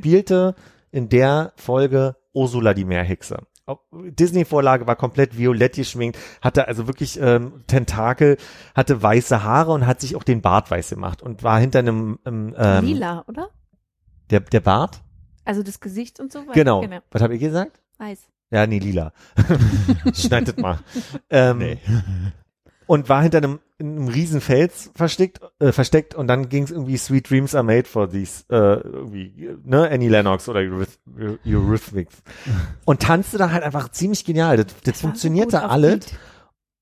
Und dann dachte ich so, und dann wurde Katharina, habe ich nicht verstanden. Und, aber auch wieder Beyoncé weiter vorne und ich verstehe einfach manchmal nicht. Also äh, dieses. Katharin-Ding war, glaube ich, sie hat dann gesagt, ja, we, we have to save the planet, bla bla bla bla bla. Das Ding ist, sie hat halt, glaube ich, so ein bisschen, ich habe Pocahontas nie gesehen, es tut mir leid, aber da war halt dieser Soldat mit dem Bild, mit dem sie dann so geschmust hat und ich dachte so, hä, die nehmen euch doch da aber das Land weg. Ja. Moment. Aber ist das nicht die große Love Story? Punkt hat das glaube ich auch ja, aber ich meine, wenn sie sagt, we mu- I gotta save the planet und bla bla bla, dann kuschele ich doch nicht mit dem, naja, fand Gut. ich so ein bisschen komisch. Aber da muss ich sagen, so halt alle politischen Auftritte waren bis jetzt auch alle so, dass ich sage, die sind jetzt nicht politisch bis ins letzte Detail durchdacht, so, sondern, also Bambi hat als allererstes Freddie Mercury Who Wants to Live Forever in der ersten Show gemacht, äh, mit einer äh, Trans-Flagge und mit der, mit der LGBT-Flagge halt und äh, stand einfach, hat Who Wants to Live Forever ge gelipsingt und hat nur die Fahnen Gewedelt. gewedelt so. Kam super an als politische Message, so, Ja. weißt du? Und äh, dann war jetzt Madonna, Madonna mit American Life, wo, wo, ich auch mal, ja, ich habe verstanden, stand sehr starr da, war Teil der Performance. Dann gab es einen Moment, wo die Wawa heißt sie, komplett ausgerastet ist und dann stand sie wieder stark da. Message, alles klar, aber war jetzt nicht so die Performance, wo ich gesagt habe, irre. So. Wawa ist der Effekt, dass man einmal kurz ausrastet? Wawa ist die Person, Ah, die Drag Queen. Ich dachte, ich dachte, ich dachte, das wäre Nee, nee, so Wawa Ha- ist die Harlem Person. Shake Wow, oder wow, irgendwas. wow. Äh, aber wie ist denn das, ähm, auch nur aus Erfahrung aus diesen ganzen anderen Sendungen, die ich gesehen habe, ist es doch oft so, dass Leute rausfliegen und denkst, ach, eigentlich sind die immer ganz gut gewesen. Also wenn sie nicht jetzt eindeutig gut waren, äh, sind oft einfach die weiterkommen, die halt für die Story innerhalb dieser Sendung brauchbarer sind. Weil die halt mehr Äh, da- Terror da bin ich machen, überrascht interessanter drüber. sind, Ja. was auch immer, dass die Ich hab- deswegen weiterkommen. Ich habe mich gewundert, dass Katie rausgeflogen ist, genau wegen diesem Ja, Sendungs... genau. Wegen der Katie war die. Krachmacherin. Es- Also es gibt drei Berliner Drags, Katie, Candy und Bambi und Po. Ähm, nee, also und, und Candy ist raus, da muss man aber sagen, die wurde immer wieder kritisiert für ihre Performance und äh, das war halt irgendwie dieses wundervolle, da war die Kritik, dass so ein bisschen der Ausdruck gefehlt hat im Gesicht und dann meinte sie nur so, aber den habe ich mir doch extra weggebotoxt über Jahre, wie soll ich den Ausdruck in mein Gesicht kriegen? Ähm, die hat mir gefallen, weil die eigentlich so die war, die immer die Ruhe reingebracht hat überall. Also die hat auch die, die intelligentesten Sachen gesagt. Die hat auch irgendwann mal gesagt, ey Katie, wir haben hier Beef miteinander, aber wenn du sagst, du fühlst dich hier mobbt, möchte ich mit dir drüber reden, das will ich nicht. Ich möchte nicht, dass es hier eine Situation gibt, wo es jemand sagt, ich werde hier aktiv gemobbt, so, und darüber lass uns reden. Und dann haben sie sich weiter angebitcht. Das war Zack, völlig, bumm, raus aus der Sendung. Ist doch total klar, weil sie die macht. Natürlich. Aber, und weil sie auch nicht, äh, ich war, fand's schade, ich war ein Ich auch großer. Candy-Freund so. Äh, ich bin ganz froh, dass Katie raus ist, weil mich das genervt hat, wie sie so drauf ist. Ich habe sie auch nie so erlebt in der Berliner Szene, lustigerweise, aber da bin ich zu wenig drin. Aber diese, diese ganze Art und Weise von richtig ätzend sein, das, das, das, so Ich dachte halt, sie behalten sie drin for the drama. genau. Also weil ich dachte, irgendwann knallt's. Und das willst du ja dann, die als Producer, dass es knallt. Ich war auch überrascht, dass sie in dem Moment, wo rauskam, dass zwei eigentlich miteinander anbändeln, dass sie die schon mal gleich getrennt haben und eine rausgeflogen ist. Da hätte ich gedacht, das hätten sie gerne drin gelassen Hab für Drama, so. Äh, aber sie haben es klüger gemacht. Sie haben das so gemacht, dass ähm, die so eine Zwischenperformance machen mussten, außerhalb, also innerhalb der Bewertung. Aber die anderen drei, die nicht mit aufgetreten sind, mussten kritisieren.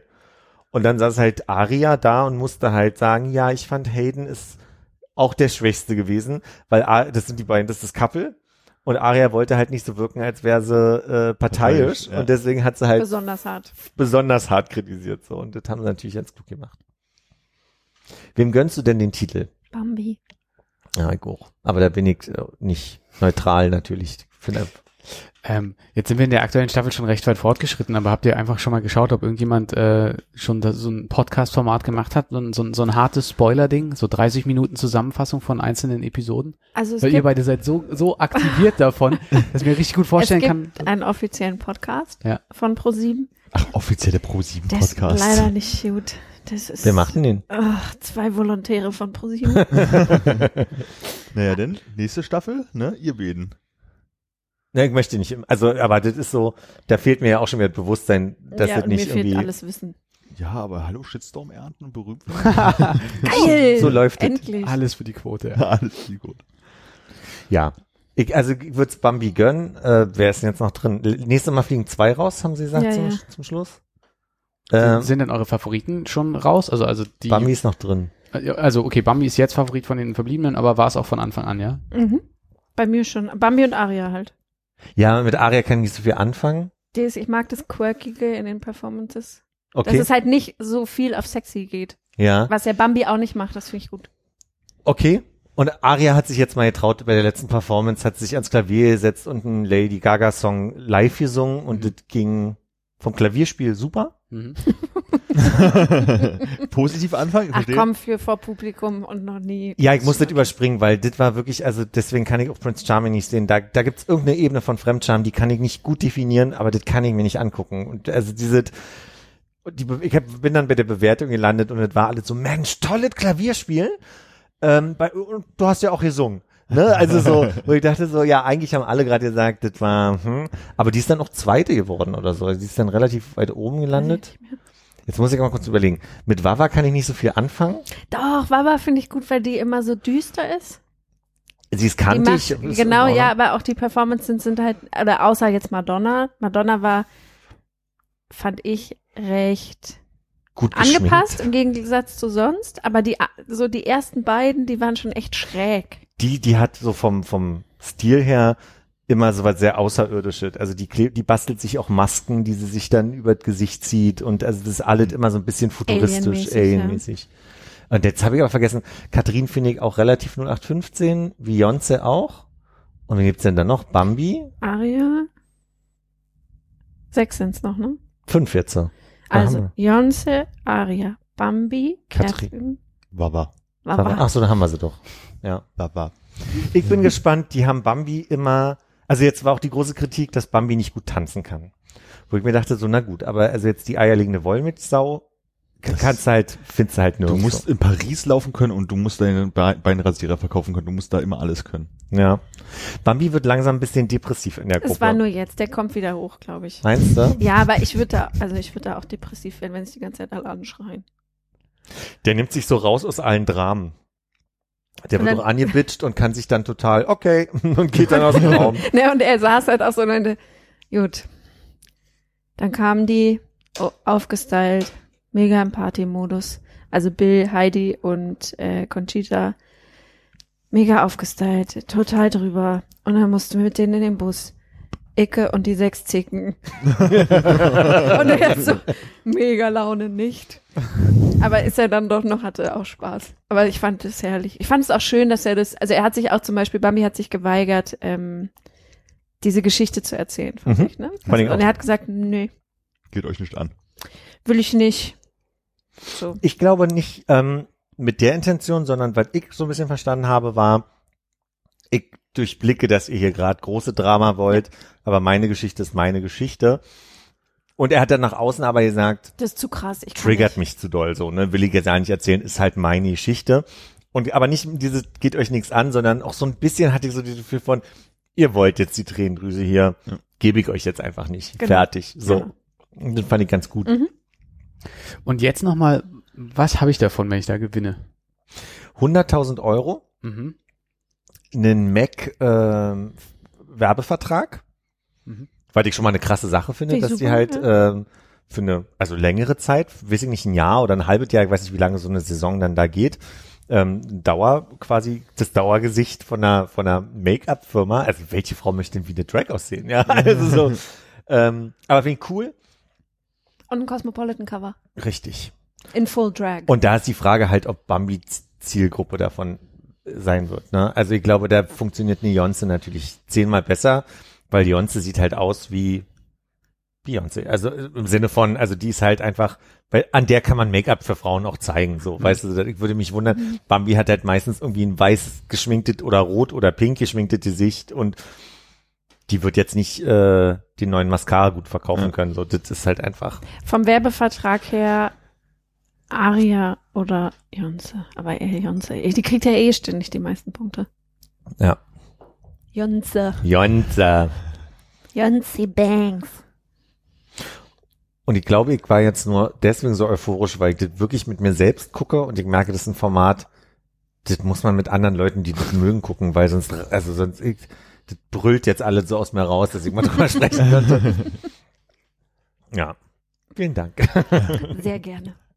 Nächste Woche wieder. Ja, lass uns anrufen einfach. Wir, Unbedingt. wir machen einfach FaceTime an und gucken zusammen. Hast du gesehen? Hast du gesehen? Ist ja, habe ich gesehen, habe habe ich gesehen. Ist das ihr Ernst? Ist das Heidis Ernst, Lisa?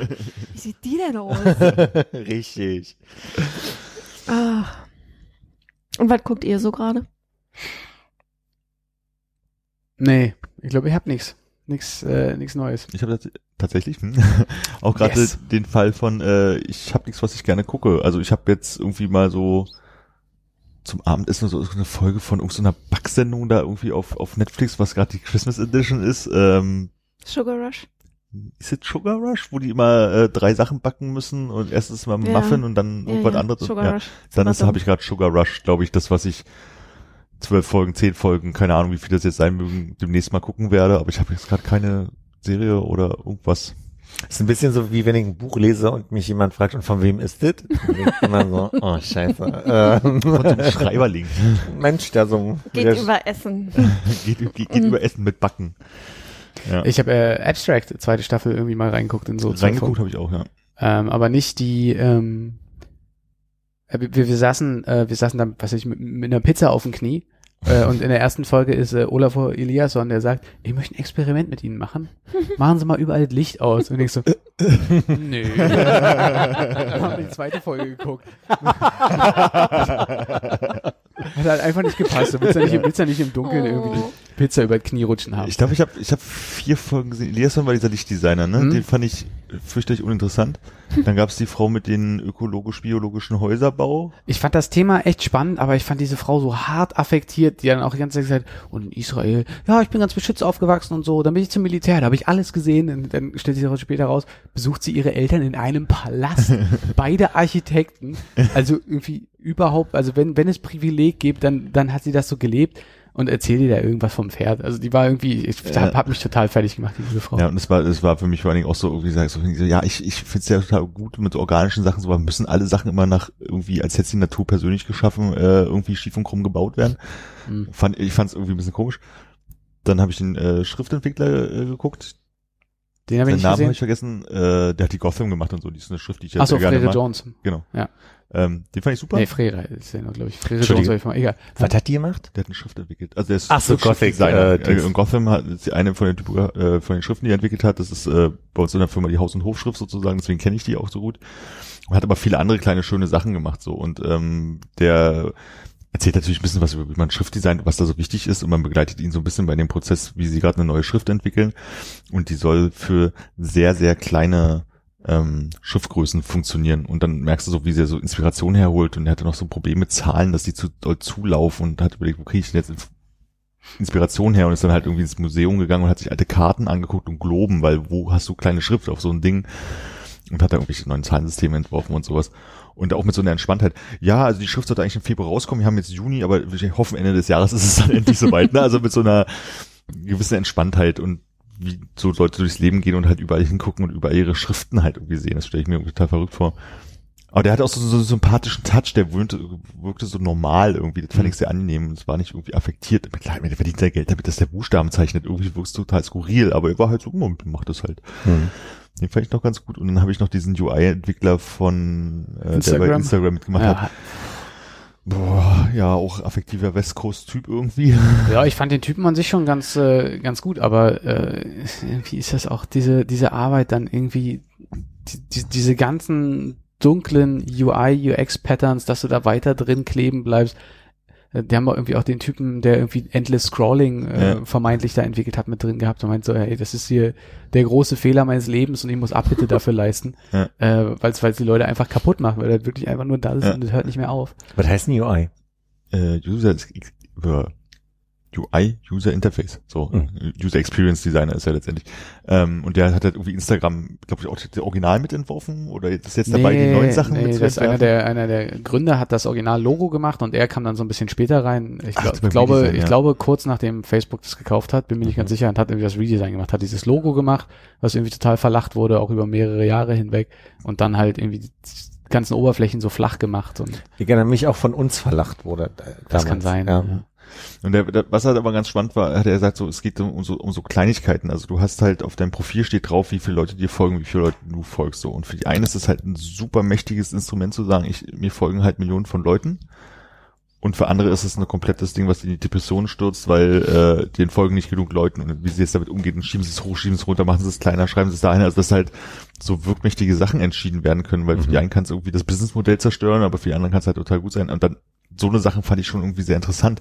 Aber er ist halt auf so einem Niveau von, ich habe hier einen Toaster, der hat einen Knopf, der sagt, ein klein bisschen mehr. Boom. Ist das genial. Also, ja, ich weiß, was du mir sagen willst, aber wie du es mir gerade rüberbringst, finde ich gerade ein bisschen unsympathisch. Du möchtest also, keinen Toaster mit ein klein bisschen mehr haben? nee.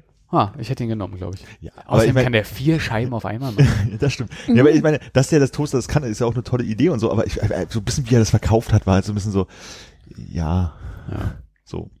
Und äh, ich weiß jetzt nicht, du hast jetzt ein paar mehr Folgen gesehen, ob die auch so ein bisschen aufwendigere Produktionen fahren, aber äh, was mich ja umgehauen hatte, war diese Christoph Niemann, also so ein Illustrator, der viel so Cover gemacht hat für New Yorker. New Yorker Magazin Der war so. auch sehr sympathisch, ja. Der, der ist total sympathisch, macht mega kreative Arbeit, äh, hat hier auch ja viel in Berlin gemacht für Deutsche Oper, ist das, glaube ich. Mhm. Ähm, so, solche Sachen.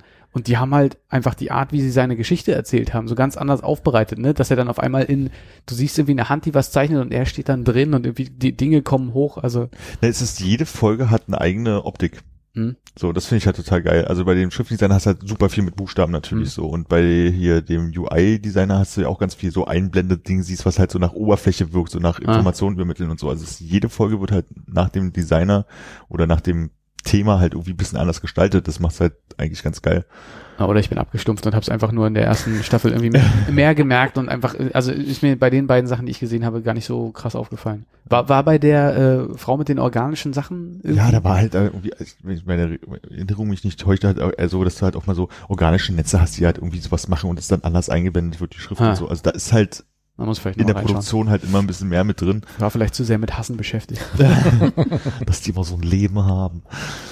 Ja, aber den Niemand fand ich auch wirklich gut und den habe ich dann, äh, der hat ja irgendwie da drin erzählt, dass er sich sonntags einmal hinsetzt und ein so ein Ding mal malt, so wo er Mhm. dann halt pff, irgendwas auf den, auf den Tisch legt und dann malt er irgendwas ran und dann auf einmal ist daraus eine Giraffe geworden oder sowas, einfach so ein bisschen um die Ecke denken.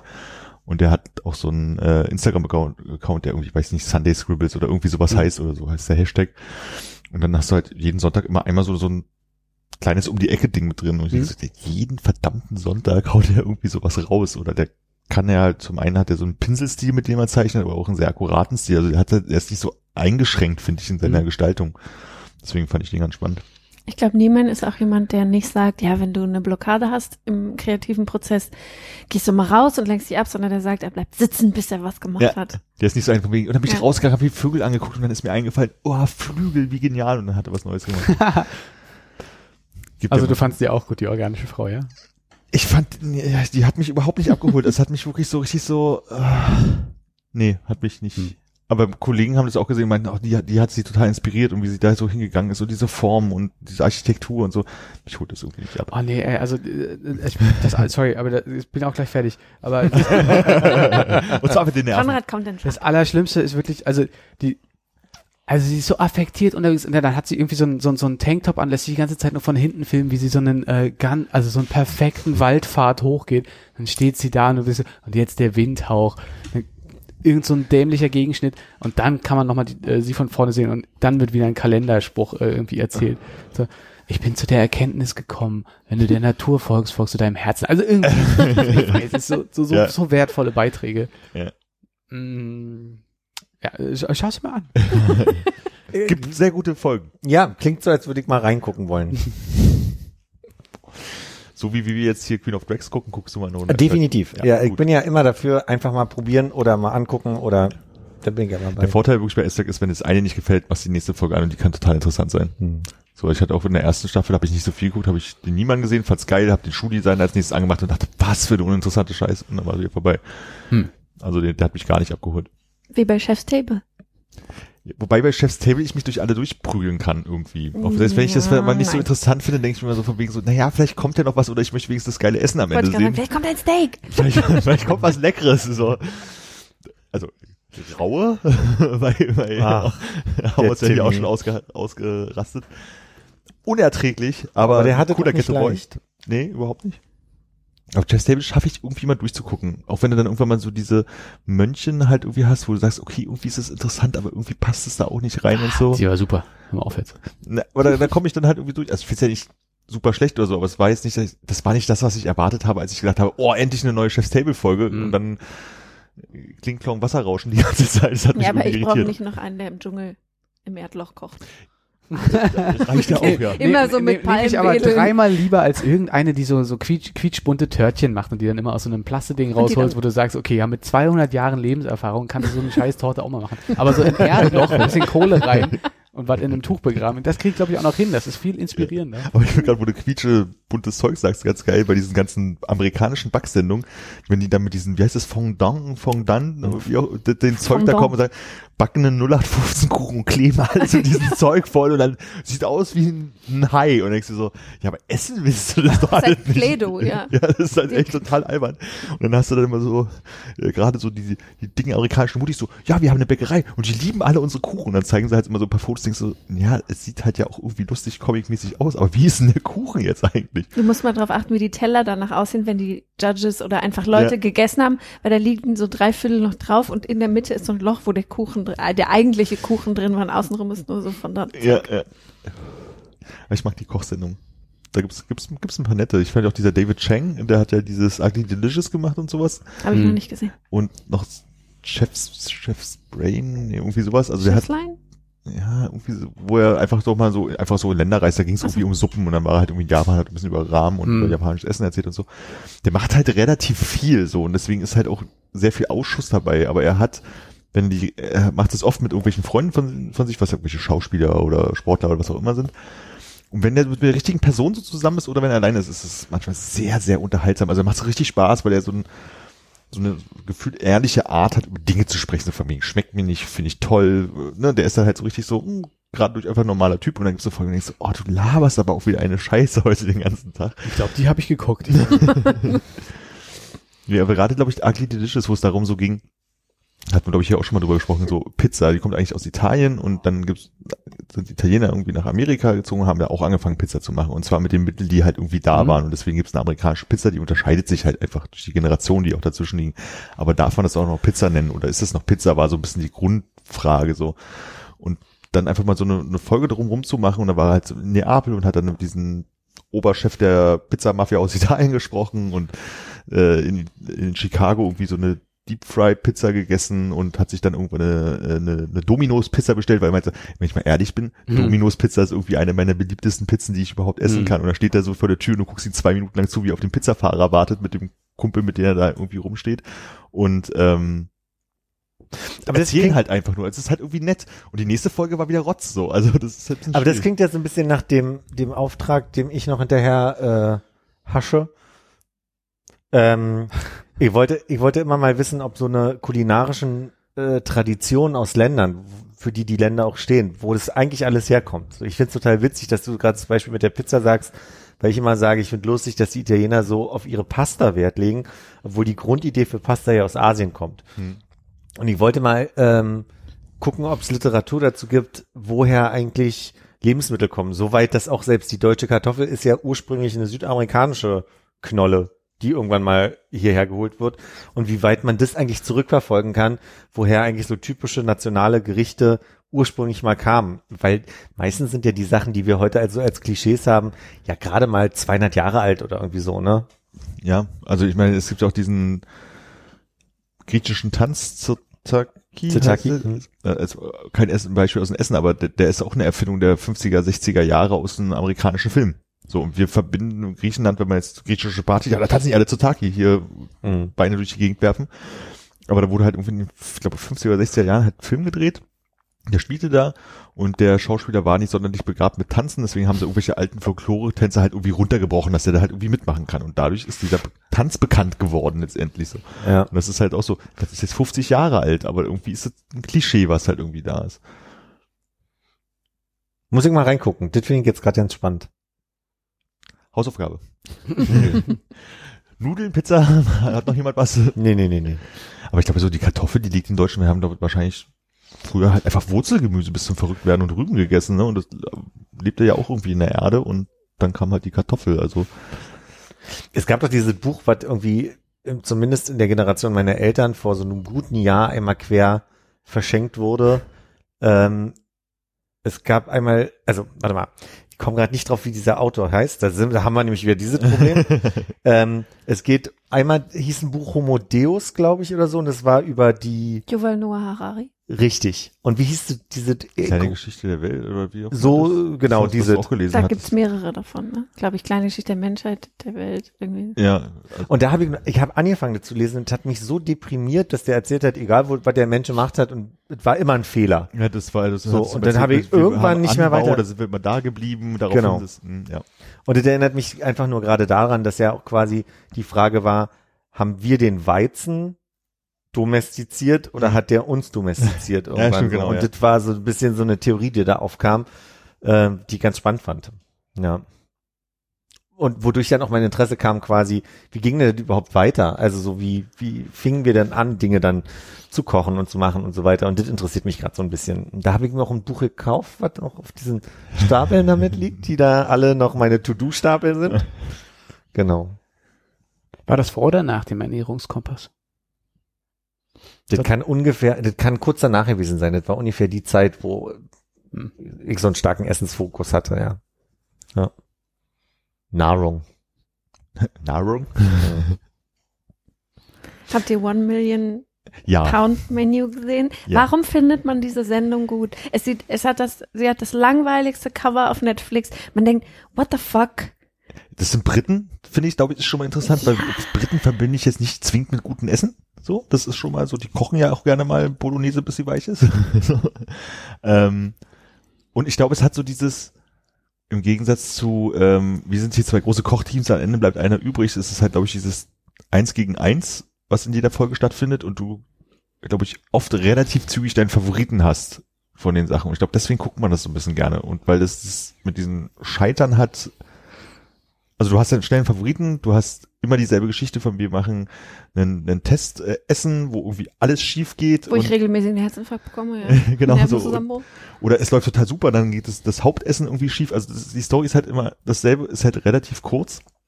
Und du hast halt dieses mit diesen, da gibt's halt Investoren und die können vielleicht sogar wirklich mal was gewinnen und meistens wird daraus ja tatsächlich nichts, aber ähm, das, das macht den Reiz aus, glaube ich, dass du halt wirklich siehst, und kommt der jetzt bis 7 Uhr abends Genau. hin? Tick, tok, tok. tick, Und diese Vorstellung, tick. was kennt ihr das? Nee. So ein bisschen wie Höhle der Löwen mit Restaurants. Genau, ja. Okay. Und im Prinzip ist es so, du hast in jeder Folge hast du zwei ähm, Parteien, die sagen, sie wollen gerne ein richtiges Restaurant eröffnen oder ein großes Restaurant halt in einer, in einer, in einer großen Straße irgendwo, also an einem interessanten Ort in, in äh, Großbritannien und die brauchen dafür eine Finanzierung, also Startgeld. Und das sind meistens so Leute, die Streetfood-Läden haben oder halt so kleinere Imbisse oder sowas, aber irgendein Essen ganz toll können. Das ist dann halt mal burmesische Küche oder manchmal ist es einfach nur welche Kuchenmädchen, wo du denkst so, ja gut, davon, nee, Cookie Dough war es glaube ich sogar, ne? So denkst du, hm, naja, Das waren Sweets, glaube ich, ne? ja oder sowas, ja. Und ähm, die gehen zu Investoren. Am Anfang sind es, glaube ich, in der ersten Staffel sind es immer noch zwei gegeneinander bis zum Ende, ne? Hm, weiß ich gar nicht mehr. Aber es gibt eine Gruppe von Investoren, denen die sozusagen gegeneinander ihre Speisen präsentieren. Und es sind aber auch Investoren, die wirklich ein Interesse an dieser Form von Essen haben. Das heißt, wenn wir sagen Modern Fast Food, dann sind es Investoren, die entweder eine große Kette, mehrere große Ketten finanzieren oder Entwickelt also die haben. passen irgendwie dazu dann immer, ne? Genau. Und die pitchen halt auch so mit Businessplan und so. Also nicht nur das Essen muss gut sein, sondern wir müssen eine Idee. Wir wollen ein Restaurant haben, das hat so viele Plätze, das soll ungefähr da sein, das soll so große Karte haben und so weiter. Und dann entscheiden sich am Anfang irgendwie zwei von den vier Investoren, okay, das ist interessant, das gucken wir uns genauer an. da ist es halt nur einer, wie auch immer. Und dann kriegen die in, ich glaube bei Manchester oder ist es immer, Manchester. genau, ein, ein, das ist ein Lokal, das wird halt für die halt eingerichtet, kriegen sie ihr Logo, ihre Stühle rein, was sie alles haben wollen und haben ähm, dann ein mit ein Mittagsmenü, also wo dann irgendwie die Leute aus der Umgebung halt mal essen kommen zum Testessen, so funktioniert das alles, funktioniert das mit der Servierung, welch, was ist auf der Karte, was wird bestellt. Und da kommen die Juroren, die Interesse haben, halt vorbei und schauen sich das schon mal an, geben noch mal ein, zwei Tipps. Und einen Tag oder zwei später haben die halt so, Nee, sie haben das direkt am nächsten Tag und dazwischen haben sie nur das noch das Finance Meeting. ach genau, haben so ein Finance-Meeting Dann sind sie sehr müde am nächsten Tag. sehr interessant, was sie das alles sagen, aber meinen sie so, also eine Million kriegen sie von mir nicht, aber eine Million bräuchten sie jetzt. Ne? Überlegen sie mal, wie sie es noch besser machen können. Und dann machen die da so Finanzen, genau, und abends gibt's halt nochmal das große Abendessen, wo dann alle vorbeikommen, die Leute werden interviewt und dann gibt's am Ende diesen Moment, um halb sechs kommt dann der Moderator an und setzt sich mit an den Tisch und wie ist es gelaufen? Ja, war ganz gut, haben auch gute Resonanz bekommen, okay. Und wenn jetzt bis um, um sieben hier einer aufschlägt von den Investoren, dann gibt's, geht's halt in die Verhandlung und dann hast du so zwei Minuten immer von wegen Kamera von links auf die Leute, Kamera von rechts auf die Leute, Alle Kamera von schwitzen. oben, die Uhr geht eine Minute weiter, so hin und her und dann immer kurz vor Angst kommt einer vorbei oder eben nicht. Super. Und manchmal auch nach der Zeit kommt jemand vorbei und sagt, so wie es jetzt ist, würde ich es nicht machen, aber ich würde euch gerne beraten, vielleicht können wir in Zukunft zusammenarbeiten. Gibt's halt auch als, als Option. Und ich glaube, in der ersten Staffel ist halt auch so, dass vier Leute pitchen, zwei kommen weiter und die machen das sozusagen gegeneinander. Und in der zweiten Staffel ist es halt so, dass aus vier wirklich nur einer weiterkommt und bloß diese eine Gruppe Partei äh, sozusagen begleitet wird. Und es macht total Spaß, das zu gucken. Wa- Was verspricht sich denn so ein Investor davon? Ist es einfach nur, dass der denen hilft, das anzuschieben und die wollen wirklich ein gut laufendes einzelnes Restaurant machen oder wollen die das zum Franchisen holen? Sowohl Genau. als auch. Okay. Also oft ist es halt so, dass Entweder oder, genau. Na, na, genau, genau ist insofern richtig, weil es ist, ist sehr selten der Fall, dass jemand sagt von mir, ich möchte ein riesiges Restaurant an einem Ort haben. Gab es, glaube ich, auch, aber meistens so, das ist für uns sehr interessant, weil dann können wir in Manchester, in London und in Liverpool würden wir jetzt erstmal, also erstmal eins machen und dann sehen wir da Potenzial, dass wir da mehrere Restaurants draus machen, unser Geld da reinstecken und dann von den Okay. Tantiemen leben. Mit Fine Dining ist Investment halt so ein bisschen schwierig, weil du eine begrenzte Hm. Sitzplatzzahl hast und du kannst es nicht einfach replizieren und so. Neulich war der eine Typ von Deliveroo da. Stimmt, Hast du ja. den gesehen? Das fand ich so ein bisschen, die haben anscheinend so Silent Kitchens, wo sie keinen keinen Ausschank Hm. haben sozusagen, sondern nur kochen für Delivery. Ja, und dann ging es darum, irgendwie, dass die Pommes nicht labrig werden oder irgendwie sowas, ne? Da muss man gucken, ob das Essen gut da ankommt, wo es bestellt wurde oder irgendwie sowas. Ja, ja, da ist er damit um den Block gefahren. Ja, ich glaube, da wurde auf jeden Fall ein bisschen Investitionssumme für die Summe, äh, für die Sendungen mit rein beworben, sage ich jetzt mal. Ja, es macht halt irgendwie schon Spaß zu gucken, weil es ist halt nicht immer das Gleiche, also du hast nicht immer dieses Fine Dining Zeug, sondern du hast dann halt irgendwie asiatische Küche, irgendwie, wir haben so ganz bestimmtes Chicken, was wir machen, wir haben schon auch einfach so ein Burger-Restaurant oder sowas, aber die haben dann halt immer irgend so einen vermeintlichen Twist und das guckt sich gut weg. Das stimmt. Ich Und man muss immer essen. Warum muss man essen? Es macht am meisten Spaß mit einer Tüte Chips auf der Show, das kann man nichts Oder gegen sagen. Käsebrot. Ja. Lubig. Oder Chicken Nuggets. Und äh, wenn wir nochmal zu Chef's Table zurückkommen, äh, ist das was, was ihr dann guckt, wenn ihr selber auch was esst? Weil ich habe immer gemerkt, also- ich gucke dann runter und habe so ein trauriges äh, Toast in der Hand. Echt, ich finde, alles schmeckt geiler, wenn man dabei Ja. das Chef's Ja. Table guckt. Ja, und man stellt sich auch bei dem Toast vor, das nächste Mal drehe ich den Käse ein bisschen ein und dann sieht es viel besser aus. dann hast du gesehen, du kannst wahrscheinlich die langweiligste Nudelpesto-Sache, wenn du die Nudeln irgendwie geschickt auf den Teller legen würdest, würde es schon geiler sein. Und noch ein Tomätchen drauf. genau. Und der Rand gehört dem Gast. Ah ja. Mhm. Ach, deshalb wischt man immer noch so drüber, ne? Ja, genau. Man braucht auch immer süß und salzig, wenn man Chef's Table guckt. So, Hm. weil dann die Schleife Hm. losgeht automatisch. Hm. Also Käse, Cracker, Da, äh, die- die Honig-Salzmandeln von Lidl. Honig, auch sehr schön, ja. Hm, ich hab voll Bock, diese Sendung zu gucken, aber irgendwie ist schon alles leer gesehen. Ich finde es ganz spannend. Ich lese in so einem äh, seltsamen, was weiß ich hier, äh, Mo Mobilkram-Newsletter immer was von diesem, äh, was du gerade meinst, wie Dark Kitchens oder Silent Kitchen oder was, wie auch immer das ist, dass das so ein Trend ist, der, glaube ich, wirklich auch vor allem in, ähm, in UK dann irgendwie sich immer weiterentwickelt. Und dass du dann irgendwann bist du ja wirklich bei dem Status, also du bestellst einfach nur noch stumpf was äh, über deine, deine Deliveroo-App ähm, und hast den gleichen Status wie irgendwie am S-Bahnhof Prenzlauer, wo der Döner und der Chinamann äh, zusammen in einem Laden sind und wir früher immer gedacht haben, ist das eklig? Das kann, also es kann einfach beides nicht gut sein. Ja. War's auch nicht. Nee. ja. Und, und da ist dann halt noch irgendwie äh, fünf andere äh, Weltküchen, die da mit drin sind, die in irgendeinem Keller so zusammengeworfen werden und Ja. dann geht das in einen anderen Pappkarton und kommt zu dir nach Hause. Na, was ich äh, versuche dann immer, wenn ich diese Sendung gucke, mal zu gucken, zu googeln, was ist denn aus diesen Leuten geworden. Und manchmal findest du es halt auch raus und das ist meistens nichts geworden, glaube ich. Und da gab es auch mal einen Inder, der irgendwie irgendwas hatte der besonders gemacht, was der kocht, das war es vegan, aber dann, ach, keine Ahnung, irgendwas hat er besonders gemacht und das fanden die alle ziemlich gut, aber halt sahen halt nicht das Potenzial in Großbritannien, dass Leute da jetzt in eine Mhm. Kette gehen würden. Und da hat der ähm, einer gesagt, ich mache das Hotel in Rom, im, äh, Hotel de Rom hier in, Per- äh, in Berlin. Da würde ich dich gerne einladen, dass du da, weiß ich nicht, drei Monate Praktikum machst oder irgendwie sowas. Und vielleicht können wir dann mal gucken, weil er halt das sich alles selber beigebracht hat. Er braucht so ein bisschen mehr so Kochzeug und Küchenerfahrung. Und dann denkt man sich, ja, ist irgendwie so ein nettes Angebot, da geht er bestimmt drauf ein. Googlest du, nee, hat er nie gemacht, hat ihn nicht interessiert und so weiter und so weiter. Und so habe ich auch geguckt, weil ich fand ihn so nett, den, den indischen Mann. Und dann wird halt irgendwie nichts draus. Das ist Mhm. irgendwie ganz komisch. Das mache ich immer nur mit den fetten Leuten, die ich mir angucke, ob die, ob die es geschafft haben. So. Um mal das andere Ende der Nahrungskette.